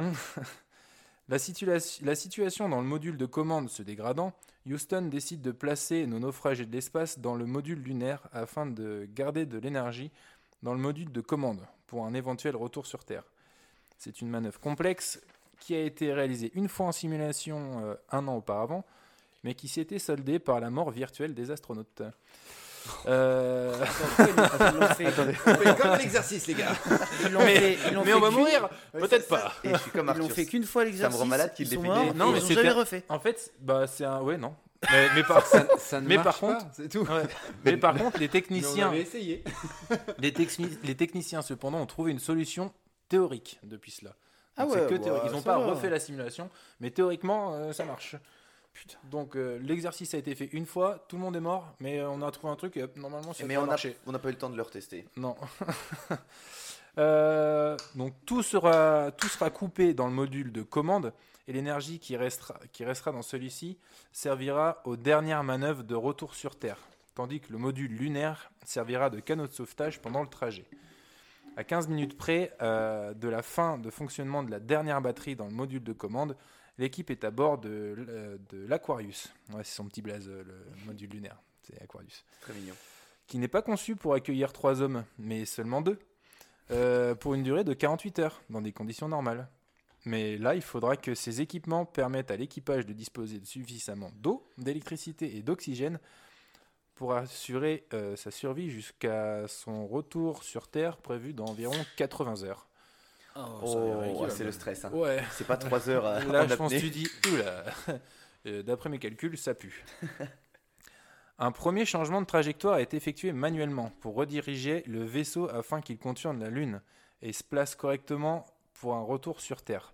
Euh, alors, je précise, dans, la chan- dans leur malchance, ils ont eu la chance que cet accident arrive pile au bon, pile au bon moment. Plus tôt, ils auraient eu- pas eu les, euh, les ressources nécessaires. Plus tard, euh, c'était trop tard. C'est Ah oui, c'était trop tard pour changer la trajectoire. ciao bye. hein. Ah oui. Ouais, là, ils ont pu se servir de, Ouais. euh, du coup de la Il traction. nous faut de la plus de puissance. Exactement. Donc manuellement, euh, 35 secondes de poussée, pas plus, pas moins. Plus c'est ciao bye dans l'espace, moins c'est direction le sol lunaire à 10 000 km/h. Même avec de bons freins, tu finis plein. Mais tout se passe bien et ils repartent direction maison. Pour ce retour, mais tout est drôle, hein, je suis désolé. Il faudrait qu'on s'arrête sur C'est la première fois que euh, cette histoire d'Apollo 13 devient marrante. Euh, pour ce retour et pour réussir à avoir assez de jus, il coupe tous les systèmes électriques, à part la radio, d'après qu'il pouvait pas se passer de rire et chanson. Cette économie fait passer la température de l'habitacle à 3 degrés. C'est pas chaud. Euh, les restrictions d'eau font contracter à Fredo une belle infection urinaire qui se retrouve à se taper une fièvre de l'espace. Bah oui, on est en espace. Oh, arrêtez, je rigole. C'est parfait quand tu dois être au top de ta forme intellectuelle. Mais la fièvre euh, se trouve ne pas être le plus grand de ses soucis. En effet, le CO2 n'est pas un problème que sur Terre, Peu importe où il se trouve, quand il y en a trop, c'est pas bon. Comme je vous l'ai dit, le module lunaire est fait pour deux personnes et pour 48 heures. Le système de filtration du CO2 aussi. Mais grâce à l'ingéniosité des techniciens sur Terre, qui ont bossé comme des acharnés sans même appeler MacGyver, ils réussissent à créer à l'aide de la liste du matériel présent à bord une procédure pour créer un nouveau système de filtration en utilisant du scotch, du carton et des sacs plastiques. Attends, parce que là, ce qui est fou, c'est que quand tu es dans la capsule, donc ils sont en communication directe avec la Terre, Ouais. Et là tu mets ta vie entre leurs mains. Ouais, c'est exactement Oh ça. là là. Et les, et les types, quand Puis là, ils c'est ont. pas Joe le mécano. Ah non Ah, c'est pas Joe Clodo, c'est clair. et, et quand ils ont envoyé la liste et. Enfin, la procédure, les types ont répondu Bah, C'est une blague, les gars. Bah non. C'est une blague. Bah, comme quoi, euh, même dans l'espace, tu peux toujours réparer avec du scotch et du VD40. Une fois réglé, euh, la team USA doit régler un nouveau petit souci. Le vaisseau perd toujours un fluide qui génère une poussée suffisamment forte pour faire changer la trajectoire de celui-ci. C'est reparti pour un tour de roulette russe et tenter de corriger le tir. Cette fois-ci, euh, il ne s'agit pas juste d'une poussée, mais d'un calcul de trajectoire, sans ordinateur de bord. Si la trajectoire euh, est trop droite, ils prendront feu dans l'atmosphère. Si elle est trop courbe, ils rebondiront sur l'atmosphère, comme euh, en. Attends, mais là, je, je pensais vraiment que ça marchait pas comme ça. Bah si, ça marche comme ça. Et puis direction, bah mondes et merveilles. hein. Ciao, bye. En gros, c'est tirer une flèche dans un timbre-poste à 50 mètres de la main gauche, alors que t'es droitier et que t'es myope et astigmate à la fois. Ça, c'est en... ça a été calculé ça. Bah, j'allais dire, ça, ça a été calculé, calculé par mes soins euh, Ah ouais. tout à l'heure. C'est prouvé. Ah, c'est pas mal. Donc, c'est euh, fort. Pas 52 mètres, quoi. Bravo. Une fois la correction faite, bah, t'as plus qu'à attendre que ça se passe et voir si tout a été fait correctement.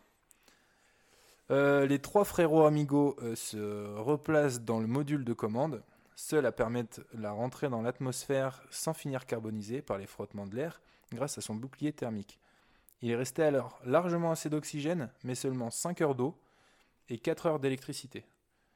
La rentrée dans l'atmosphère terrestre a lieu le 17 avril 1970 et l'équipe amérira entre la New Zealand et les îles Fidji, où un navire les attendait. Mais les marins n'aimant pas les extraterrestres, les abattirent sur le champ. non, je déconne, je déconne. Ils vécurent heureux et eurent plein d'enfants. Fin. Alors là, euh, là c'est un applaudissement qui est lancé. je pense Merci, merci. que c'était la meilleure histoire que t'aies faite C'est vrai dans tes deux histoires. C'était- trop bien. L'histoire était trop bien et tu l'as tellement bien racontée. Bon, il y a plein d'autres petits trucs à la, à la Moi, con, je mais pensais je que voulais je suis faire con, mais euh, dans ma hein. tête, Apollo 13, ils sont morts. En fait, non. Non, non, non. Non, non, c'est. Ah, je suis con. C'est quels qui sont morts Bah, Apollo 1. 11 Non, C'est ceux qui 11, sont c'est allés ceux qui sur la sont Lune. posés. Euh, les autres qui sont morts, je sais plus. Je les Il y en a suis. qui ont explosé euh, aussi. Ouais, ouais. euh, Moi, je sais pas pourquoi, dans ma tête. euh, C'est surtout 13, les navettes c'était, spatiales hein, qui, qui ont explosé. Attends, mais Ouais. l'histoire, elle était... l'histoire, elle est vraiment folle. Mais ça- moi, je trouve ça fou en fait. de- de- Il y, a, il y a tellement de trucs où tu dis non, mais là, les gars, c'est fichu en fait. Tu, tu peux pas. Et les, les ingénieurs de la Surtout NASA se sont tellement sortis les doigts qu'ils ont créé tout un plan et Ah tous des calculs, t'imagines? Parce que pour faire ce genre de calcul, c'est pas comme ça. hein. Ah non, et puis c'est pas avec les, les gars, PC de les gars, euh, ils ont dû, ils bossaient euh, Mm. comme des acharnés. T'as des images, ils sont tous en train de dormir. Ça, c'est euh, des mecs qui, avec leur calculatrice une- 30 scientifique, savaient écrire Elbez à l'envers. trop C'était les génies. Mais j'avais parlé euh, dans un micro-chapitre, je crois, de, des missions spatiales et des, justement de- du rôle des gens sur Terre, mais je me rendais pas compte que cette mission, elle avait été si hallucinante. Ouais, et puis c'est que des, que des gros problèmes qui ont été euh, résolus. Je trouve ça. Mais ils sont incroyable. passés. Mais la mort, elle doit être tellement vénère Et- contre eux. Ouais, et puis pa- pareil, ils ont, ils ont normalement le, il y a un blackout quand tu quand t'es, euh, quand as une rentrée dans l'atmosphère parce que tu as des euh, gaz ionisants qui, qui font que tes, trans- tes trans- euh, transmissions passent pas. Normalement, ça dure 4 minutes et eux, ça a duré, euh, je sais plus, 6 minutes. En plus. Parce que ils ont justement leur angle était juste pile comme il fallait.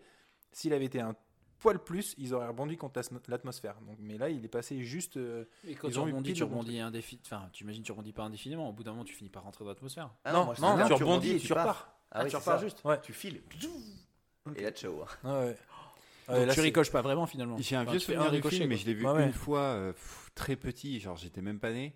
C'était euh, c'était qu'il leur disait à un moment de, de prendre leur pilule de cyanure. C'est une histoire vraie ça ou c'est J'en ai aucune connerie idée. J'en ai Ah, aucune parce Il y a bien ça dans le film, non Les astronautes Non. parlent avec une. ils Dans le film, il y a pas, hein. Il y a pas ça dans le film Non. Alors C'est avec, euh, c'est avec histoire Tom Hanks et, C'est peut-être euh, Armageddon, ça. Non, non, mais j'avais j'avais cette notion-là, mais je l'ai peut-être complètement inventée. Moi, maintenant que tu me le dis, ça me fait penser à un film, mais pas du tout ça. Genre euh, un truc de guerre, Non, mais genre, vous êtes foutus, les gars. euh, craquer la pilule. Craquer la pilule. Intéressant. ça, quoi. C'est des films d'espionnage. Ah ouais, ça c'est sûr. Waouh, bah, c'était vraiment une pure histoire et hyper bien racontée. Bravo. Avec, C'est de euh, loin la meilleure des trois histoires. Après la mienne, c'était la meilleure des trois histoires. Euh, Arthur, t'avais un petit truc pour nous? Je crois, j'ai une histoire. Ça fait plaisir. Mhm. Euh, en fait, moi, pour mon- ma, ma première histoire de cette nouvelle saison, saison historique, je vais vous parler de compétition, je vais vous parler de sport, je vais vous parler de tactique, mais dans un cadre assez particulier, vous allez voir. Est-ce que vous connaissez Emilio Earhart Alors, euh, pas du tout. Donc Emilio, lui, c'est un... Emilio, t'as dit? Emilio. Attends, Erard, tu, et tu voulais une musique ou pas du tout? Euh, Je te dirai quand même la musique. D'accord. Euh, Emilio, c'est un jeune homme de 31 ans qui a grandi sur la côte est des États-Unis, pas loin donc de Miami. Et euh, tout- donc toute sa vie se passe bien, si vous voulez, jusqu'au jour où il décide de faire chauffer un bol de compote de pommes au micro-ondes durant une tiède soirée d'hiver. Nous sommes à Miami. Malheureusement, comme vous le savez, la compote de pommes au micro-ondes euh, et le micro-ondes ne font pas bon ménage. Et au moment d'ouvrir la porte, Attends, attends. Il y a, ça, c'est- il y a qui que c'est ça Arthur pour savoir ça. Et comme vous le savez, la compote de pommes, pas de banane, de pommes. Euh, donc oui, ça fait la, la compote de pommes micro-ondes Un an, font un pas an et demi ménage. qu'il travaille ça. hein. Et au moment où il ouvre la porte de, donc de celui-ci, la compote explose littéralement au niveau de son visage. Donc il sera brûlé au troisième degré sur 80% de la face et perdra malheureusement l'usage de, de la vue. Il sera appelé Puppetman. Donc je sais que c'est triste, mais euh, en fait c'est là que l'histoire commence puisque euh, ce mec-là est devenu champion du monde d'airsoft avec son équipe, les petits écureuils masqués. C'est pas vrai. C'est pas possible. C'est pas possible. C'était un faux début d'histoire. Non, bien sûr, c'est complètement faux. C'est pas du tout mon, c'est pas du tout mon histoire. Ça aurait été Incroyable. Ça aurait été fou. Attends, Toto, t'aurais pas eu la Les meilleure histoire. combats, tu sais. Qu'est-ce que je ne peux plus faire Je vais être champion. R9. Comment t'as perdu la vue, toi La compote au micro-ondes, tu connais Sa histoire. Les petits écureuils masqués. Ah, masterclass. Ah, c'était très bon. Euh, en vrai, je vais vous parler d'E- d'Emilia Earhart, euh, mais seulement d'une petite partie de sa vie, Ah voilà, donc à Emilio. savoir sa disparition, euh, qui est restée inexpliquée. Bien sûr, je raconte- je raconte un petit peu, un petit peu le contexte. Donc, euh, tu peux y aller sur le jingle top. D'accord. Donc,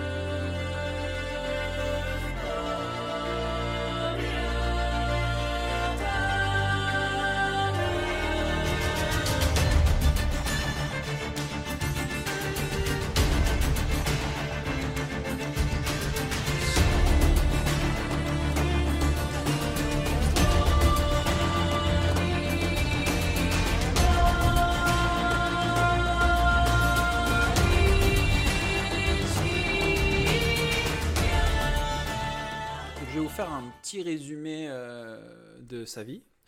Euh, donc, Amelia Earhart est une aviatrice qui est née à Atkinson, dans le Texas, le 24 juillet 1897. Donc, euh, petit, on l'appelle euh, la jeune Millie, donc, euh, comme vous avez compris le surnom. hein.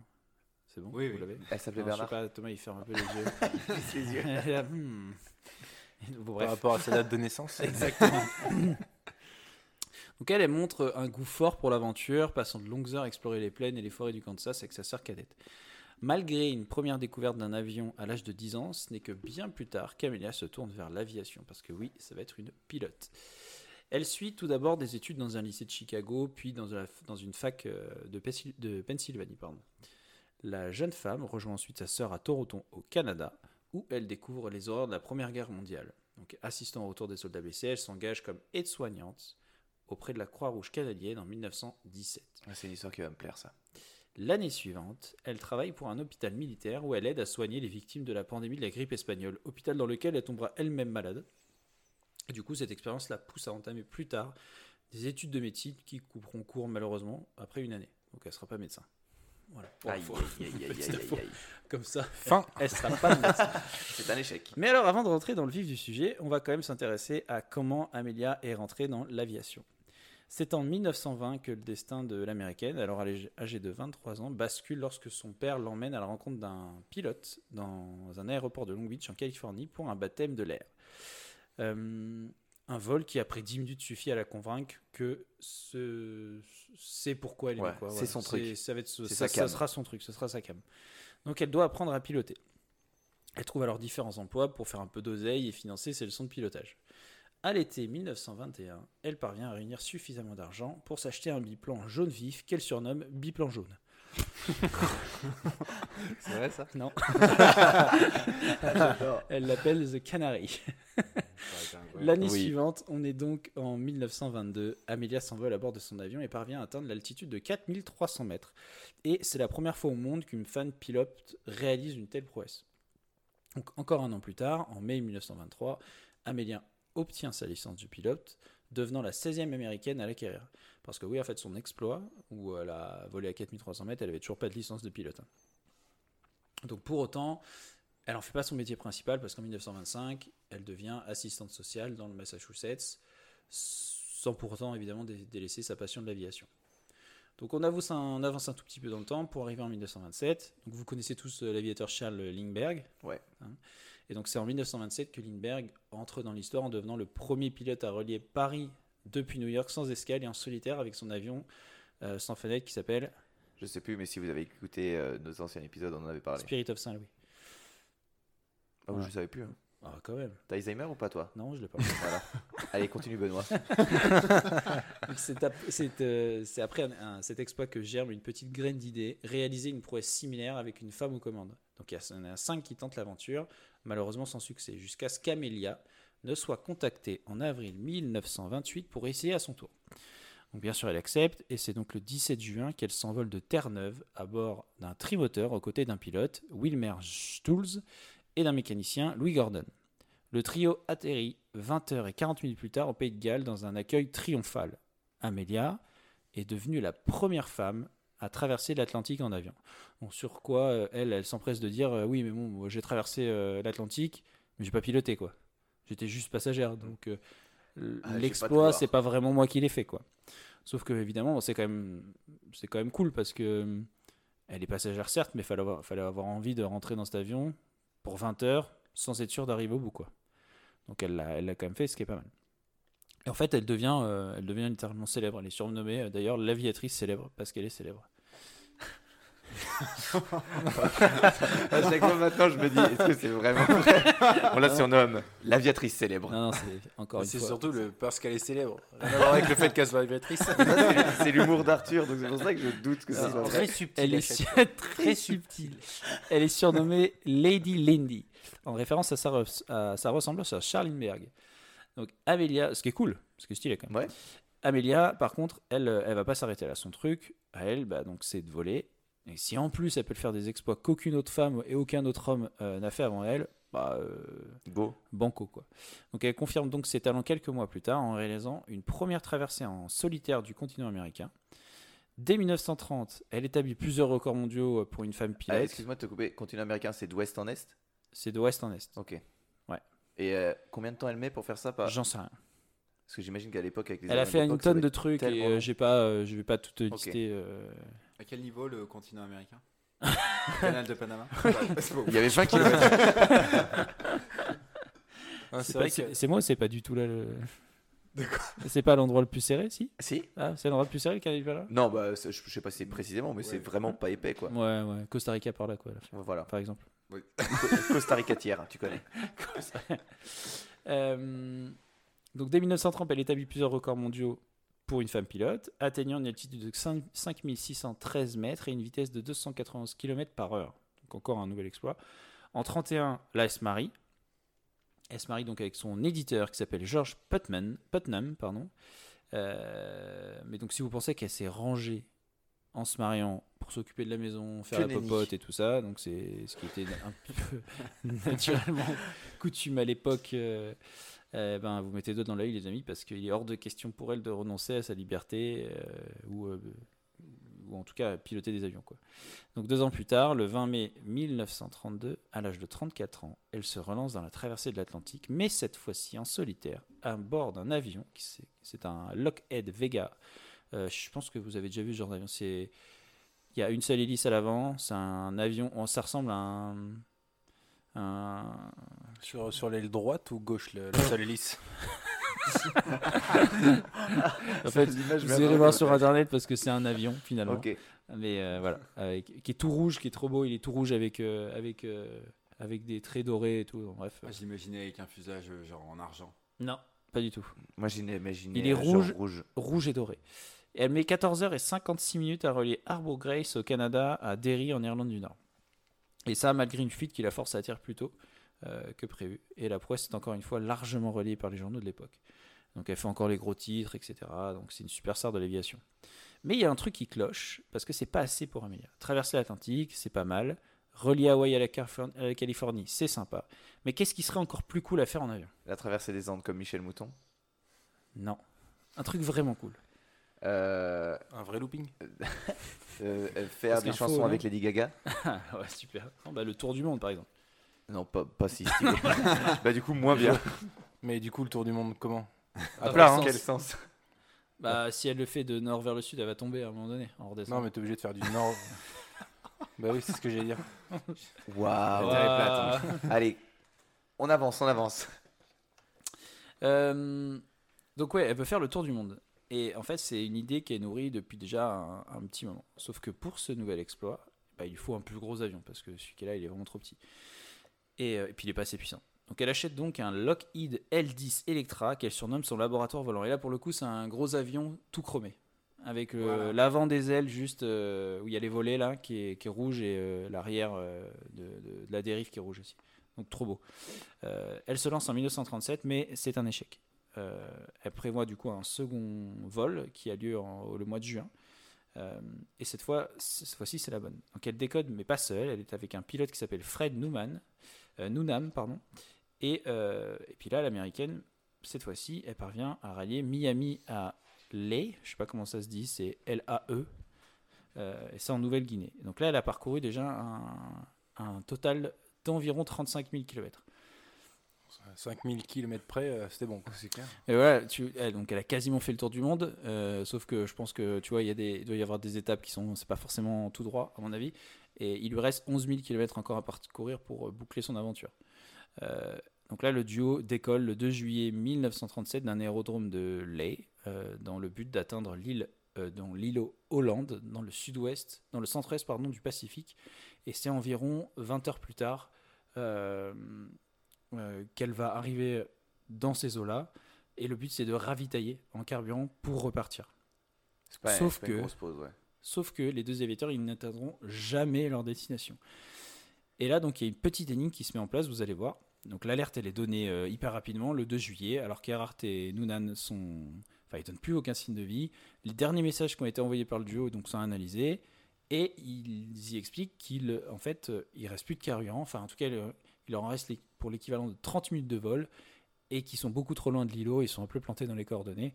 Et techniquement, ils n'y arriveront pas. donc, potentiellement, ils vont se cracher dans l'eau. Ils vont essayer de faire Ah, autre chose. ils sont Mais dans la même situation que ceux de l'histoire de Toto. Exactement. On est dans un endroit exigu Ouais. et on a, on a un gros problème. Donc euh, ils vont probablement se cracher dans l'eau. Donc ce qui est un problème parce qu'Amelia Amelia, euh, Earhart elle est allergique au sel puis en plus elle aime pas les méduses.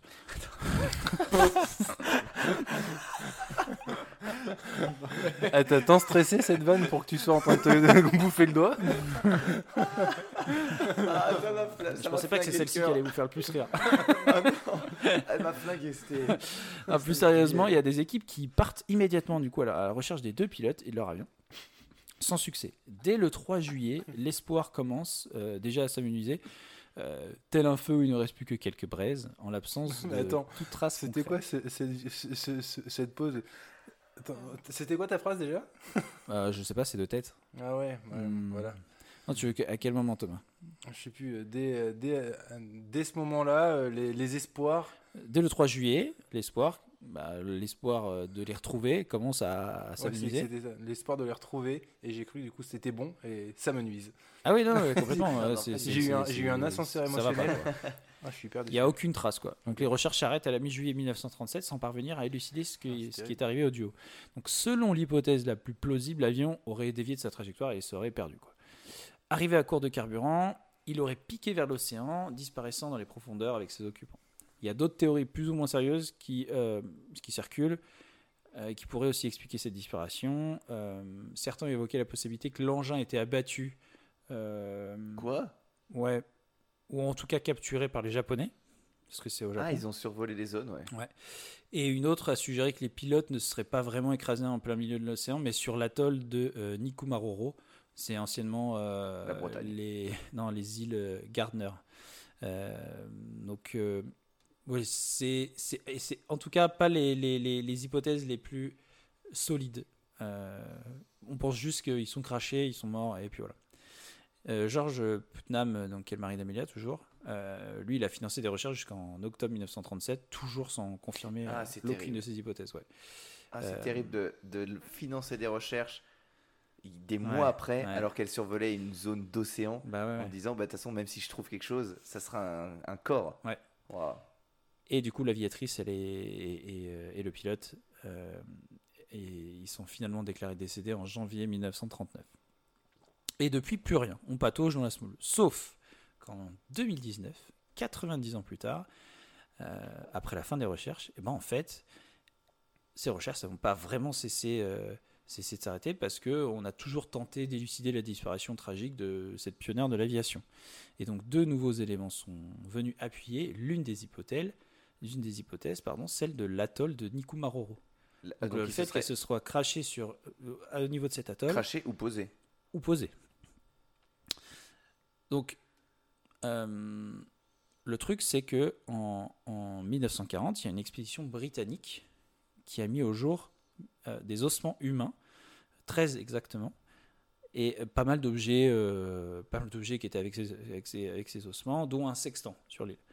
Et ça, c'est retrouvé vraiment sur l'atoll de Nikumaroro. Donc, on se dit ah, il y, a- il y a un truc. Surtout s'il y a un sextant, tu peux Ouais. aller. Donc là, les os, ils sont envoyés aux Fidji et il y a des examens qui sont menés dès 1941 sur euh, les restes. C'est parce qu'il y a des du mot sexe dans sextant, c'est ça? Vous avez 8 ans. C'est Victor, tu me regardes. Ma gueule, c'est son Oh putain, mais les blaireaux. Oh là là. tu sais qu'il a d'abord essayé de te regarder, mais tu regardais Arthur, du coup il a tourné la tête lentement et ça m'a fait trop marrer. Je te fais la scène avec Arthur, il a fait ça. Ce qui est très radiophonique d'ailleurs. Il a tourné la tête de façon. Invérifiable. Vraiment. Ah, j'étais trop dans l'histoire. Donc les os sont envoyés à Fidji pour des examens un peu plus approfondis, euh, en évoquant rapidement euh, bah, l'histoire d'Amélia. Mais en fait, il- les os qui ont été trouvés, c'est pas en recherchant Amélia. Ils ont été trouvés euh, par hasard, quoi. Donc euh, aucun rapport. Mais ils ont quand même, ils ont Oui, dit, ah mais tiens, euh, il y a eu une hypothèse euh, suite à la disparition d'une pilote il y a quelques années. euh, Peut-être qu'il y a un rapport, quoi. Il y a trois ans. Mais donc ils ont trouvé un sextant, mais aucune trace euh, de fuselage ou d'avion. Genre ils se seraient crachés en mer. Et puis ils Ouais, auraient voilà. apporté ce qu'ils pouvaient. En tout cas, c'est ça. Euh, Donc en fait, si tu veux, on- ils ont fait des comparaisons avec, euh, avec la taille des ossements, euh, que ce soit pour elle ou pour lui. Et puis en fait, ils sont arrivés à la conclusion que non, tout euh, non, ça pouvait pas être Amelia ou ça pouvait pas être son copilote. Quoi. Donc les différents, les différents ossements, ils correspondent pas, c'est pas eux. Quoi. Euh, puis on sait pas trop ce qui se passe par la suite euh, après cette découverte, parce que les os ils sont égarés, ils sont disparus, euh, voilà, Enfin, c'est le bazar. C'est une autre époque. Et puis, ouais, c'est notre époque. Et puis en même temps, on est dans les années, dans les années 40 et l'ADN n'a pas été encore inventé, tu vois. Donc, euh, si ça, Ça n'existait pas avant. L'ADN avant ça sous contrôle du médecin, n'ai Davis, pas bien sûr. On est en 41, j'ai de l'ADN. Ouais. Qui a inventé Euh, l'ADN Vos arrière-grands-parents n'ont pas Ben, d'ADN. Georges ADN. En 2018, Richard Jens, qui est professeur d'anthropologie à l'université du Tennessee, a, lui, il a mené une étude sur des, des mesures prises sur les ossements, du coup ces ossements-là qui ont finalement été retrouvés. Euh, et après comparaison, euh, lui, il trouve que c'est quand même plus similaire à la- l'aviatrice disparue qu'à 99% des individus d'un vaste échantillon de référence. Ah. Donc il se dit, Ah. lui, d'après lui, quand même, ça Alors pourrait être elle. Quoi. Et donc cette Bah, conclusion... Plus que ça. 99 T'as dit pourcent Ouais, T'as des 99%. Oui, ouais, il est sûr. en fait. Oui, il- Bah non, on- Il, est sûr, sûr. mais il veut pas non plus On trop parle- se mouiller. on parle quand même d'analyses faites en 1940 pour les premières et 2018 pour les, Ouais. pour les dernières. Comment tu même- l'écris 18 Ouais, putain, il y a rien Comme les passe. Inuits. Il n'y a rien qui passe. Cette conclusion suffit toutefois pas à mettre un terme fait définitif à cette énigme. Sauf que, sauf que, ça change quand même euh, tout euh, dans cette histoire. L'enquête est de nouveau ouverte. Il y a une expédition qui est lancée sur l'atoll pour faire de nouvelles fouilles et tout ça c'est financé par National Geographic. Donc le but c'est de trouver un petit peu plus d'ossements, d'objets personnels, si on peut trouver, euh, je sais pas justement, euh, des, pièces d'avion, euh, des, habits, des, choses comme ça qui pourraient aider à, l'authentification. Et là, figurez-vous que bah, y a bel et bien d'autres os qui sont découverts et surtout, attention, gros cliffhanger, ils vont retrouver un petit pot de crème qui date des années 30. Euh, indice recevable, mais après tout, on peut se dire que finalement c'est peut-être une coïncidence, mais quand même, parce que hum, parce qu'on peut se dire bon, quand on cherche, on finit forcément par trouver des trucs, toi, ça peut être rejeté par l'océan, etc. Sauf que bah, ce pot de crème, c'est un peu un truc un peu particulier, c'est qu'à cette époque-là, euh, euh, si tu veux, les femmes, c'est une crème qu'elles elles mettaient sur la peau pour camoufler leurs taches de rousseur. Parce que c'était mal vu, euh, ça, ça faisait pas partie des critères de beauté de l'époque d'afficher ces taches de rousseur. Et qui avait une tonne de taches de rousseur Amélia. Amélia. Je, je pensais à son. Copilote, j'étais sûr. Donc là, on se dit bingo, c'est sûr, euh, c'est elle, mais euh, reste à savoir comment elle est morte. Quoi. Parce qu'en fait, si elle a réussi à arriver sur cette île à la nage, imaginons, parce qu'on voit aucune trace d'avion, donc ça veut dire qu'elle s'est pas crashée sur l'île. Donc forcément, elle, est, elle a atterri soit dans l'eau, soit sur l'atoll, il y a plusieurs îles. Où elle a atterri en mer. On devrait inventer un mot pour ça. Ouais. Ah, mais il faudrait que ça s'extende au reste. Genre pour la lune et des trucs comme ça. Ça s'extend Ouais. ou ça s'étende Extend, j'aimais bien. Ça m'a fait voyager. Ah, j'étais. Ouais, hein. Ouais, voilà. Donc en fait, on se dit que bon, elle a réussi probablement à arriver à la nage sur l'île parce qu'on voit aucune trace d'avion, donc elle s'est pas crashée sur l'île. Donc si elle est arrivée à la nage, c'est quand même elle était pas si mal en point. Et puis sur une île sur laquelle il n'y a pas de grands prédateurs, quoi. Hmm. Sauf que, est-ce que vous connaissez les crabes de cocotier? Alors, Oui. est-ce Oui. que c'est pas les trucs où ils sortent par centaines et ils... Non, non, les crabes, c'est- ceux qui ont une des énorme énormes- pince. voilà. Ouais. C'est des, c'est des Ils crabes qui biceps sont incroyable. immenses. Ils peuvent faire 1 mètre d'envergure et peser jusqu'à 4 kilos. Donc on est vraiment Ça sur peut des- faire un mètre? d'envergure de pâte à Euh, Moi, c'est le 4 kilos. Oui, non, mais même. Bah ça non. fait un mètre d'envergure et ça pèse que 4 kilos. Ça, un mètre d'envergure, ça pèse au moins 8 tonnes. Non, mais un mètre pour un crabe. Ouais, ça fait un D'envergure, gros crabe. D'envergure, Thomas, c'est pas la circonférence. Ouais. Une pince énorme, non? Il a une énorme pince. tu imagines un crabe avec une J'ai énorme rien pince. fait. Il m'a juste regardé. Il a rigolé tout seul. Du coup, là, vous dites, euh, bon, où est-ce qu'il veut en venir avec son gros crabe En fait, le crabe de cocotier, c'est un crabe qui, par, par définition, il, il mange des, des noix de coco. Donc, écoutez la suite. Les membres de l'expédition, donc qui est toujours financée par National Geographic, ils parcourent l'île à l'heure actuelle à la recherche de traces du passage d'Amelia Earhart. Euh, et ils ont quand même appris, pendant l'expédition sur place, à garder un œil sur ces énormes crustacés parce que leurs pinces, elles, ont- elles sont surpuissantes. Quoi. Euh, elles sont capables de. Enfin, c'est plus puissant qu'une morsure d'animal, quoi. Et puis c'est vraiment. Ils te cassent une noix de coco euh, comme nous on casse un Kinder, quoi. C'est vraiment. voilà, c'est. J'aime bien, tous les. C'est plus puissant qu'une morsure d'animal. C'est c'est c'est hyper, c'est hyper scientifique. Ça casse comme nous on casse un Kinder. non, mais c'est pour dire à Les quel point. références. À quel point la force de. de, de, de, de, de, de- De la force. de la force de, La force des de la pinces force. de scrap quoi. Donc deux jours si tu veux, euh, bah, c'est une période dans laquelle les scientifiques ils réalisent la majorité. C'est quoi ça? Qu'est-ce que tu mais dis-le si on t'emmerde. hein? C'est vrai qu'il est sur son téléphone. Il n'y a rien de plus mal poli. montre était en train de chercher de des cocotier. crabes de cocotier, mais il est tombé sur autre chose. Non, mais je l'ai, je l'ai. C'est énorme. Alors là, Ah, là, non, horrible. ça c'est des photos de moi nu. Non, mais c'est. C'est vrai que C'est c'est. très radiophonique en tout cas. Oui, mais je Bah, je ça fait la taille du, euh, Du cocotier. tronc du cocotier. je m'attendais pas à ce que ça soit si gros. Et puis c'est moche en plus, c'est pas comme un crabe que. Et j'aimerais savoir en fait, où est-ce que j'imaginais pris cette pas, photo. j'imaginais pas cela en fait. Donc Comme du coup, crabe. de, de jours, euh, donc c'est la période pendant laquelle les scientifiques ils réalisent, la ma- ils réalisent la majorité de leurs travaux donc sur l'atoll. Et là, les crabes en fait sont faciles à éviter parce que en vrai, euh, ils sont là, il, il fait trop chaud, donc ils restent à l'ombre. euh, Et puis euh, tu fais quand même gaffe parce que bah, vous l'avez vu sur la photo, c'est pas un animal qui est très attrayant, quoi. C'est un peu moche, c'est énorme, t'as pas trop envie de te, te frotter à lui, puis c'est bien camouflé, comme mine de rien, ça a une, une belle couleur. Ouais, ouais. Donc, donc il garde quand même un œil dessus, quoi.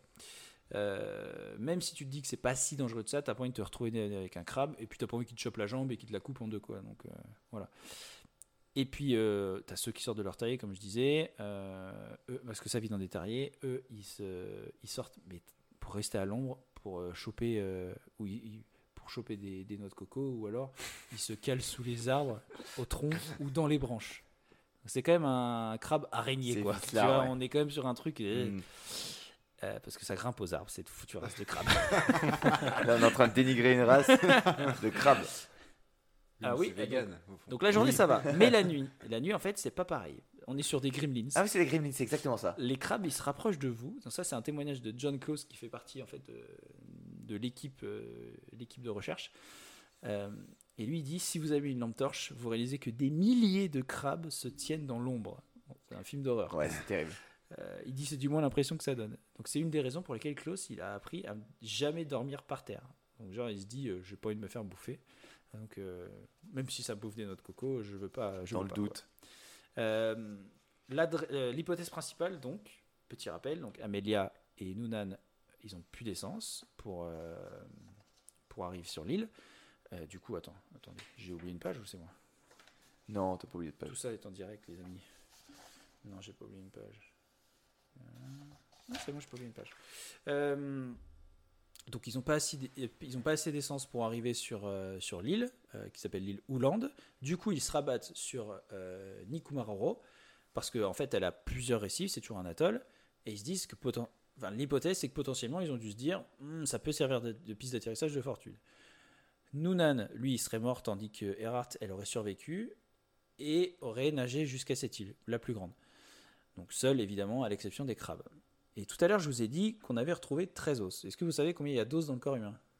Bah, 5. Je dis tout ça sous contrôle, évidemment, du médecin de cri. 206. 206, exactement. Euh, donc, pas question. Et qu'est-il arrivé au reste des ossements? Bah, les crabes. Mhm. Donc il y a certaines preuves qui semblent accuser les crabes de cocotier, dont le surnom est crabe voleur. Euh, donc euh, vous allez voir pourquoi. Parce que dans Ils se sont mis genre des, des os dans le nez et tout. Ils mettent des petites lunettes, et, les autochtones. des, des petites lunettes, et une fausse moustache.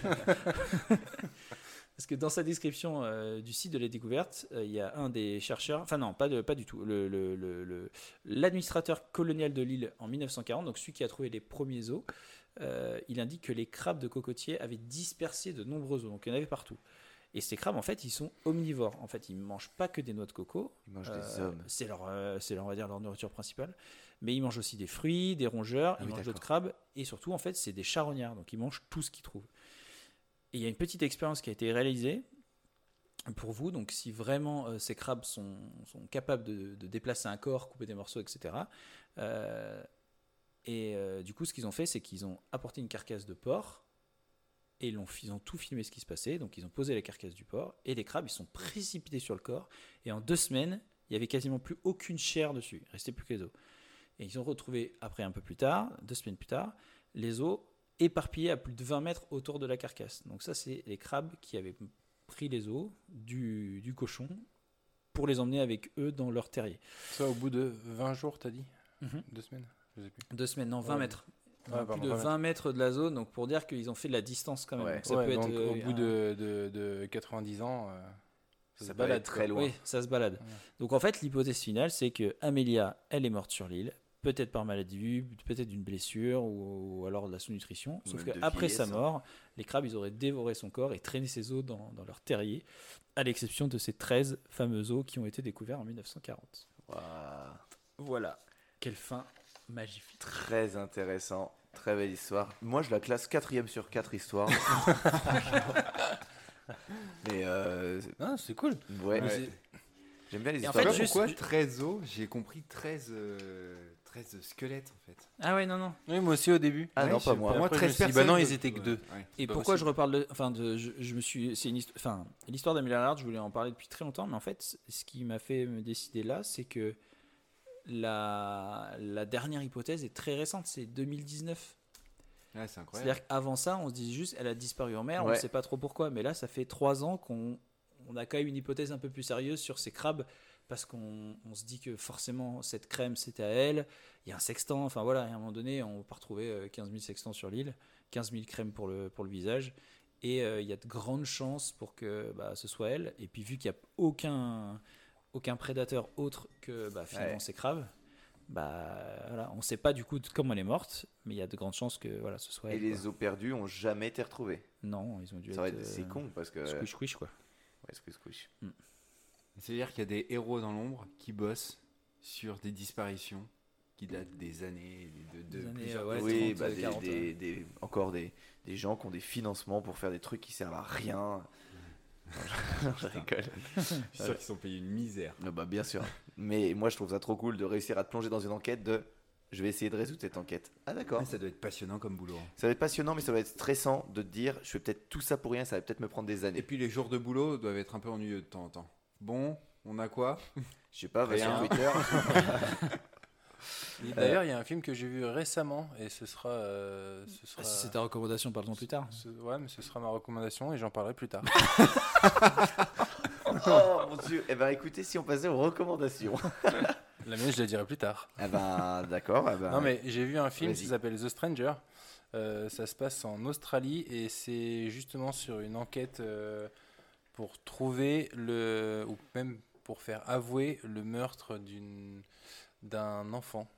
Euh, et c'est, je sais plus comment il s'appelle, je sais plus le nom des acteurs, mais c'est euh, un super film que j'ai vu il y a 2-3 jours On le trouve où? Sur le grand Netflix. Ok. Hmm. tu nous en avais qui est parlé. très récent. Non, je vous en ai pas parlé parce que je l'ai vu il y a 2-3 jours et que j'en ai parlé à personne Alors- sauf à. Est-ce que à un moment ça, ça se passe dans une carrière et il retrouve un, il cherche dans une carrière un corps? Ça, c'est Seven. Mais ça, c'est ce. Mais oui. Non, Mais parce ça, que j'ai- vu un film où. ça, c'est The, The Stranger Things. oui, c'est vrai.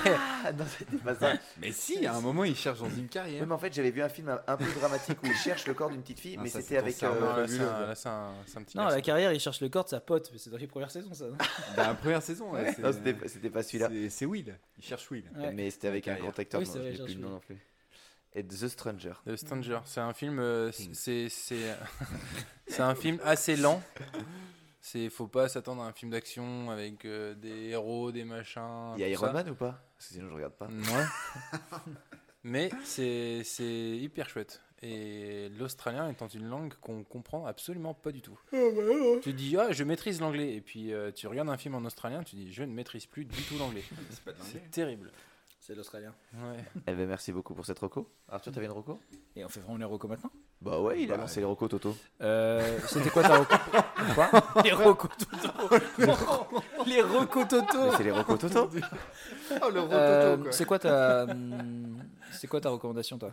Euh, Moi, c'était deux chaînes YouTube et euh, un livre. Ok, bah alors je vais parler d'un- d'une série sur Netflix qui s'appelle The Playlist que tu m'as gentiment conseillé, qui est euh, sur l'histoire de Spotify. C'est une série suédoise, euh, donc euh, à regarder en suédois, et qui est trop bien parce que chaque épisode est vu d'un point de vue d'un des protagonistes. Donc tu as euh, l'inventeur de Netflix, tu as le partenaire euh, investisseur, tu as la chanteuse, Le programmeur. euh, le programmeur, Tu as dit Netflix mais c'est Spotify, c'est ça? Ouais. Oui, c'est sur Netflix. c'est Il a dit- sur il a dit Netflix. Sur mais t'as c'est dit sur- le créateur de Netflix. Ah oui, pardon, le Ah, créateur non de Spotify. Ouais. Si. Peut-être. Ah, Peut-être, J'ai entendu Spotify. hein. Ah oui, mais pas au même moment. Eh ben attends, on rembobine. Spotify. Voilà.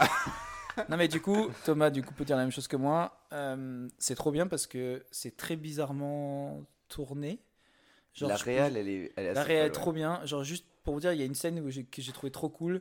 Il y a un épisode qui est sur la l'avocate. Bien sûr, tape là, mon pote. Qui est sur l'avocate. Le réalisateur, il est fou. Est sur l'avocate du incroyable. coup, qui, qui, qui, qui bosse à la base dans une grande boîte, bref, elle finit par bosser avec Spotify. Et il y a juste un. En fait, tout, tout l'épisode quasiment se passe dans, dans cet immeuble où on, on a l'impression. Dans un couloir. C'est une grande. une sorte de couloir très large où il y a plein de portes. Ça, ça se voit que tu es dans un cabinet, en fait, un grand cabinet euh, dans un immeuble. Et euh, elle doit aller. euh, euh, elle À doit aller aux, à l'aéroport et tout. Et en fait, tout se passe là-dedans et, et elle va pas vraiment à l'aéroport. Tu la vois sortir du bureau il n'y a plus personne, elle marche, tout d'un coup tu entends les sons de l'aéroport, tu vois des, des, des hôtesses de l'air, des gens avec des billets, et c'est toujours dans ce, dans ce couloir. Elle avance, au bout d'un moment, elle s'arrête, la caméra fait un tour sur elle-même, il n'y a plus personne derrière, c'est le soir. Et là, elle fait demi-tour, elle remarche dans l'autre sens, et retape au même bureau, et là, elle est aux États-Unis. Ouais, et Tout s'est passé dans la même pièce. Et c'est Et génial. ça parce marche trop bien. Le, décor ne change pas, mais la scène, la scène est dans, la scène bouge en fait. Elle, elle bouge avec la scène. Elle a une valise, elle se déplace.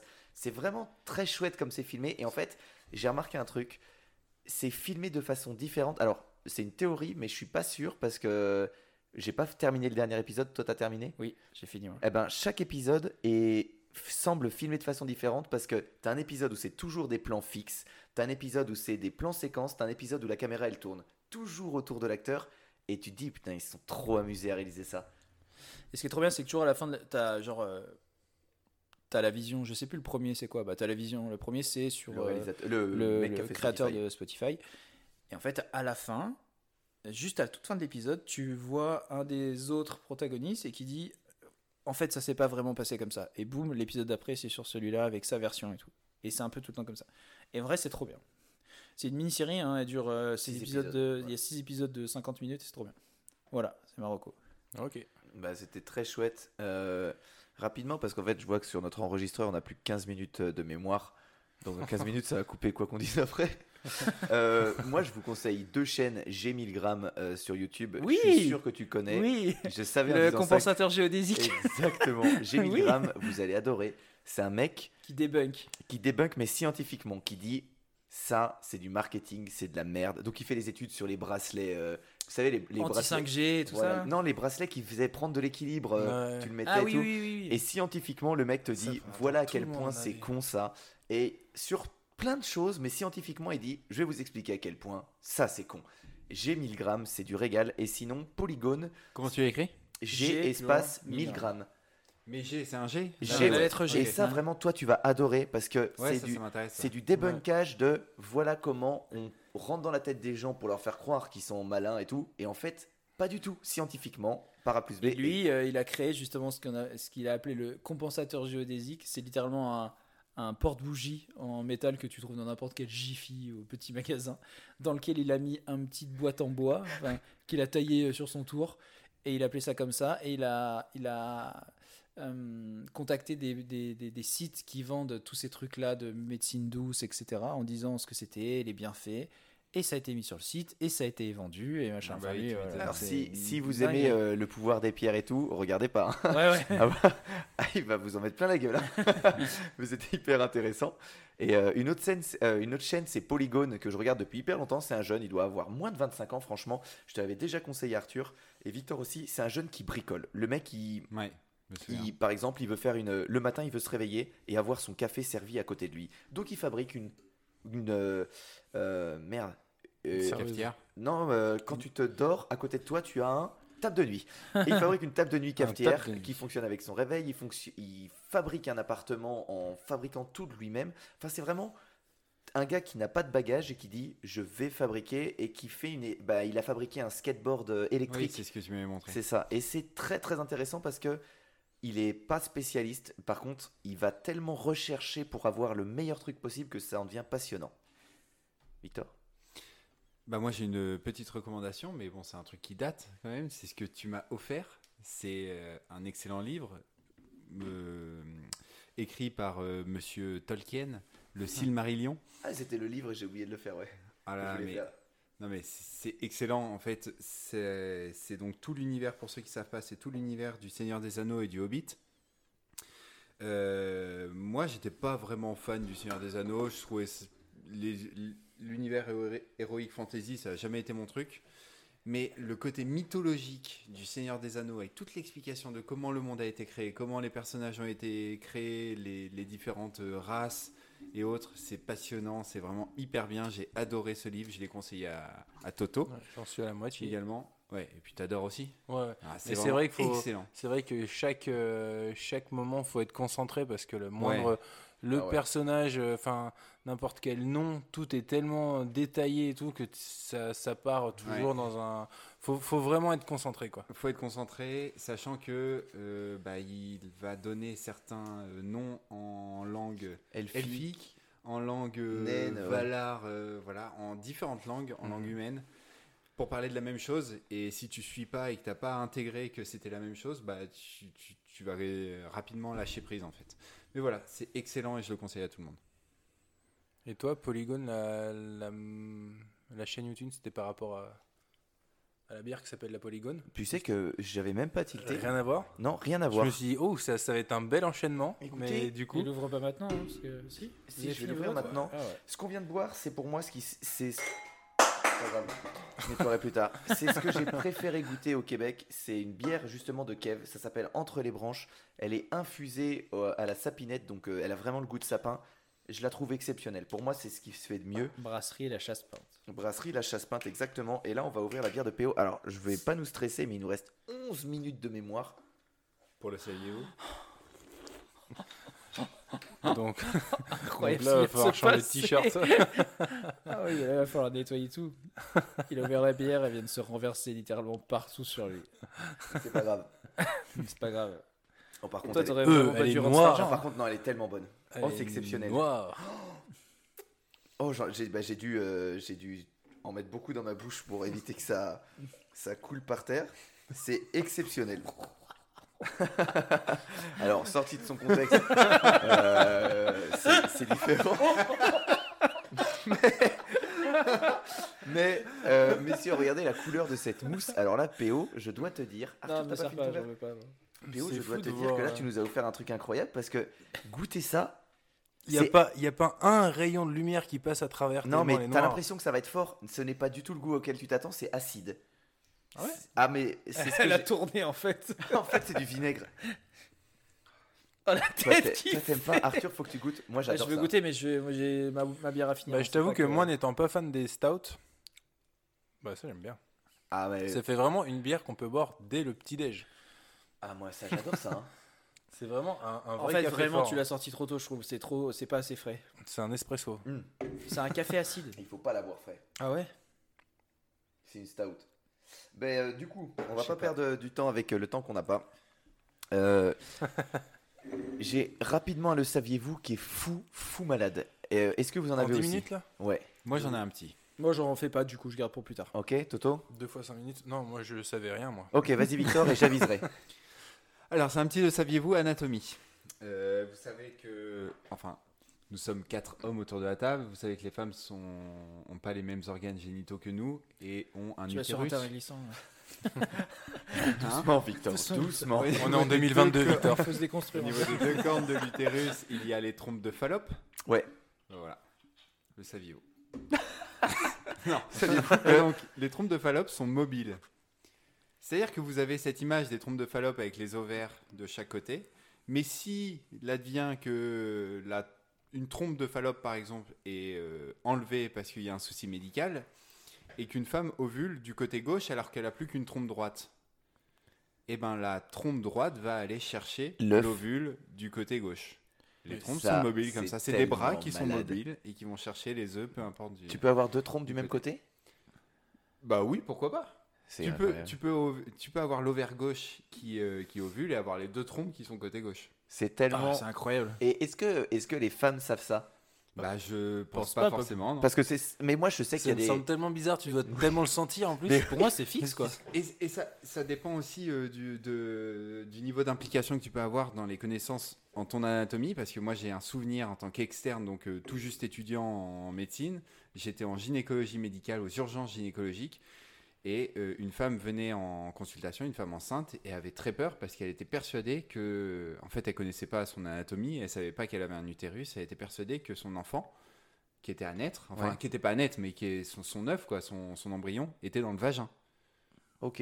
Donc, euh, Donc, déjà, pour- petit problème euh, anatomique. Voilà, pour elle, euh, bah déjà les rapports sexuels euh, enceintes, euh, C'est jamais, non. parce que Bah, on veut pas abîmer le bébé. bah non, il y a l'embryon dedans quand même.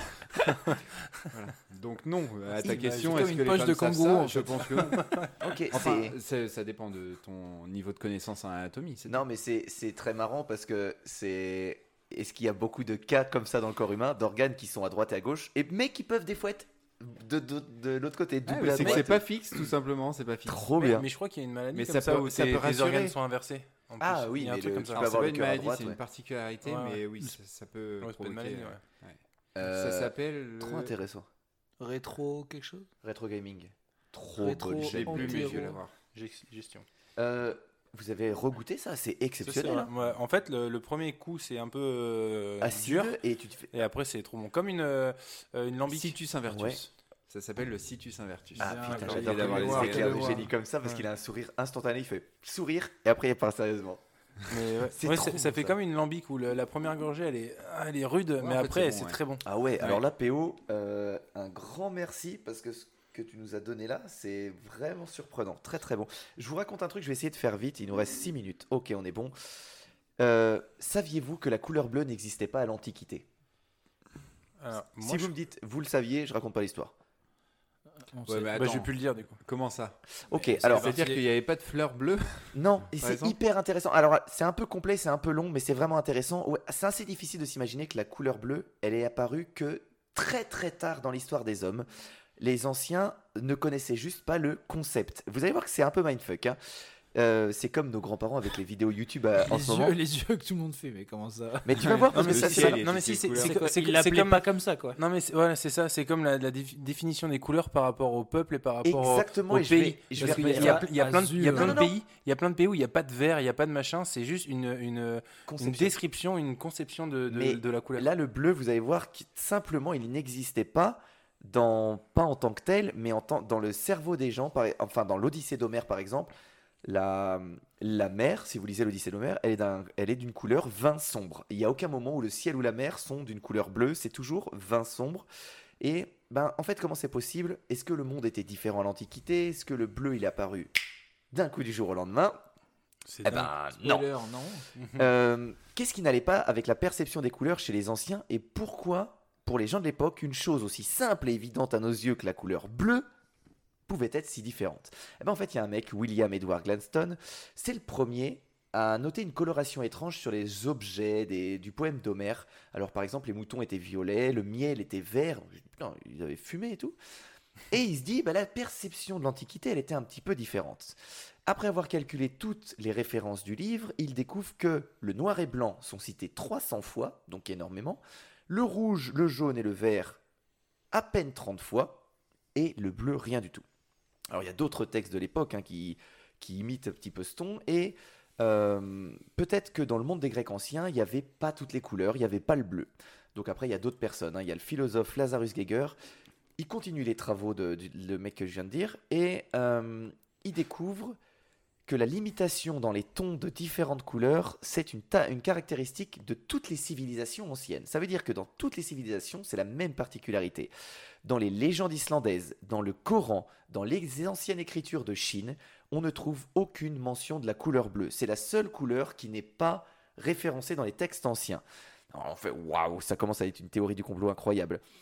Euh, dans les hymnes hindous, on n'a pas de description du ciel alors qu'il y a des des descriptions de chaque couleur et le bleu n'est jamais mentionné. En étudiant les textes anciens, Geiger y découvre aussi des noms euh, qui sont apparus dans le langage petit à petit, donc des nuances de couleurs, mais jamais le bleu. Alors après les justifications théoriques de cette hypothèse, il faut le prouver expérimentalement. Donc il y a un chercheur qui va aller voir des peuples, je vais aller très très vite parce que je vois que le temps défile, il nous reste 3 minutes 30 d'enregistrement, je vais pas vider la carte mémoire. Et il y a un peuple qui va aller voir les... Faut regarder un peu pour le prochain épisode quand même. Deux minutes. Il y, a un, il y a un chercheur qui va aller voir les Zimba. En fait, les Zimba, c'est un peuple euh, qui vit en Namibie, mais qui, a- qui est pareil, qui a la particularité de ne pas connaître la couleur bleue. Et ils ne le voient simplement pas. Donc, il- c'est assez marrant, vous trouvez les vidéos sur YouTube. hein. Ils leur font passer un cercle avec des carrés, et dedans, il y a des carrés, enfin, il y a que des carrés verts et dedans un carré bleu, et ils ne voient pas le carré bleu. C'est, ils ne sont pas capables de voir ce carré bleu, de le, de le conceptualiser. Par contre, il y a une expérience que je fais avec vous, les gars. Vous voyez tous ces carrés verts? Lequel est différent des autres? Ça, ça a été proposé aux Zimba et instantanément, ils voient le carré vert différent. Parce qu'ils vivent avec beaucoup de nuances de vert. C'est instantané. faut que vous m'en montriez un du doigt. Alors, un- impossible. Aucun. Celui-ci. Celui-ci, maintenant que vous le regardez, il n'a pas la même couleur verte, il a une nuance de vert différent. Et c'est Ouais, pareil, Franchement, euh, suivant, suivant lequel je regarde. euh, C'est vrai, Ouais, il il est a l'air plus plus il clair. est ouais. plus clair. Et ben clair. les Zimba, instantanément, ils le voient. Et en fait, c'est assez marrant parce que c'est pareil, dans leur coutume, il n'y a pas de conception du bleu, donc ils ne le matérialisent pas dans leur cerveau.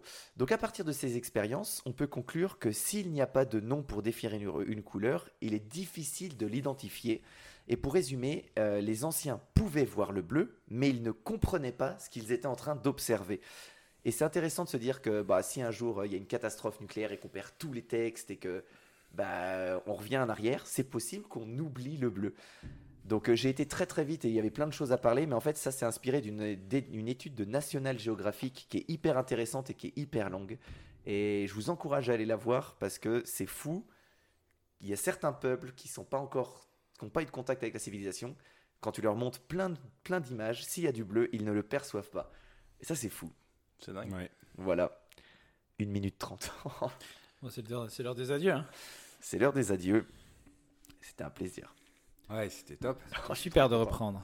Alors, euh, peut-être pas toutes les deux semaines, mais, euh, On verra quand on peut. mais quand on peut. Pour être là pour la session Twitch, Bien sûr, ça sera la prochaine Ouais, fois. on aura plein d'invités très je connus. suis vidéogénique c'est vrai que tes vidéos et je loucherai pas. Allez, on peut, on peut, on peut s'organiser ça. Arthur, t'avais un mot de la fin? C'est quoi que je dis d'habitude? Euh, Bonsoir. Non, encore des poils. Ouais, ouais, j'ai un mot de la fin. Allez, à la revoyure.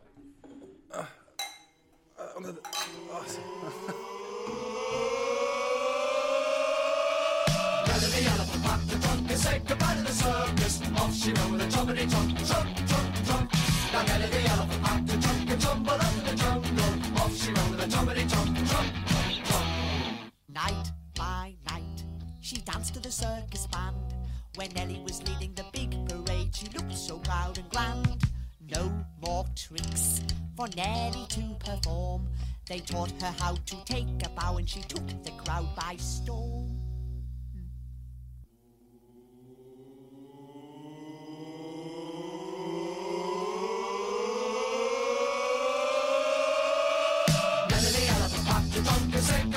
Off she went with a jumpity jump, jump, jump, jump. Now Nellie the elephant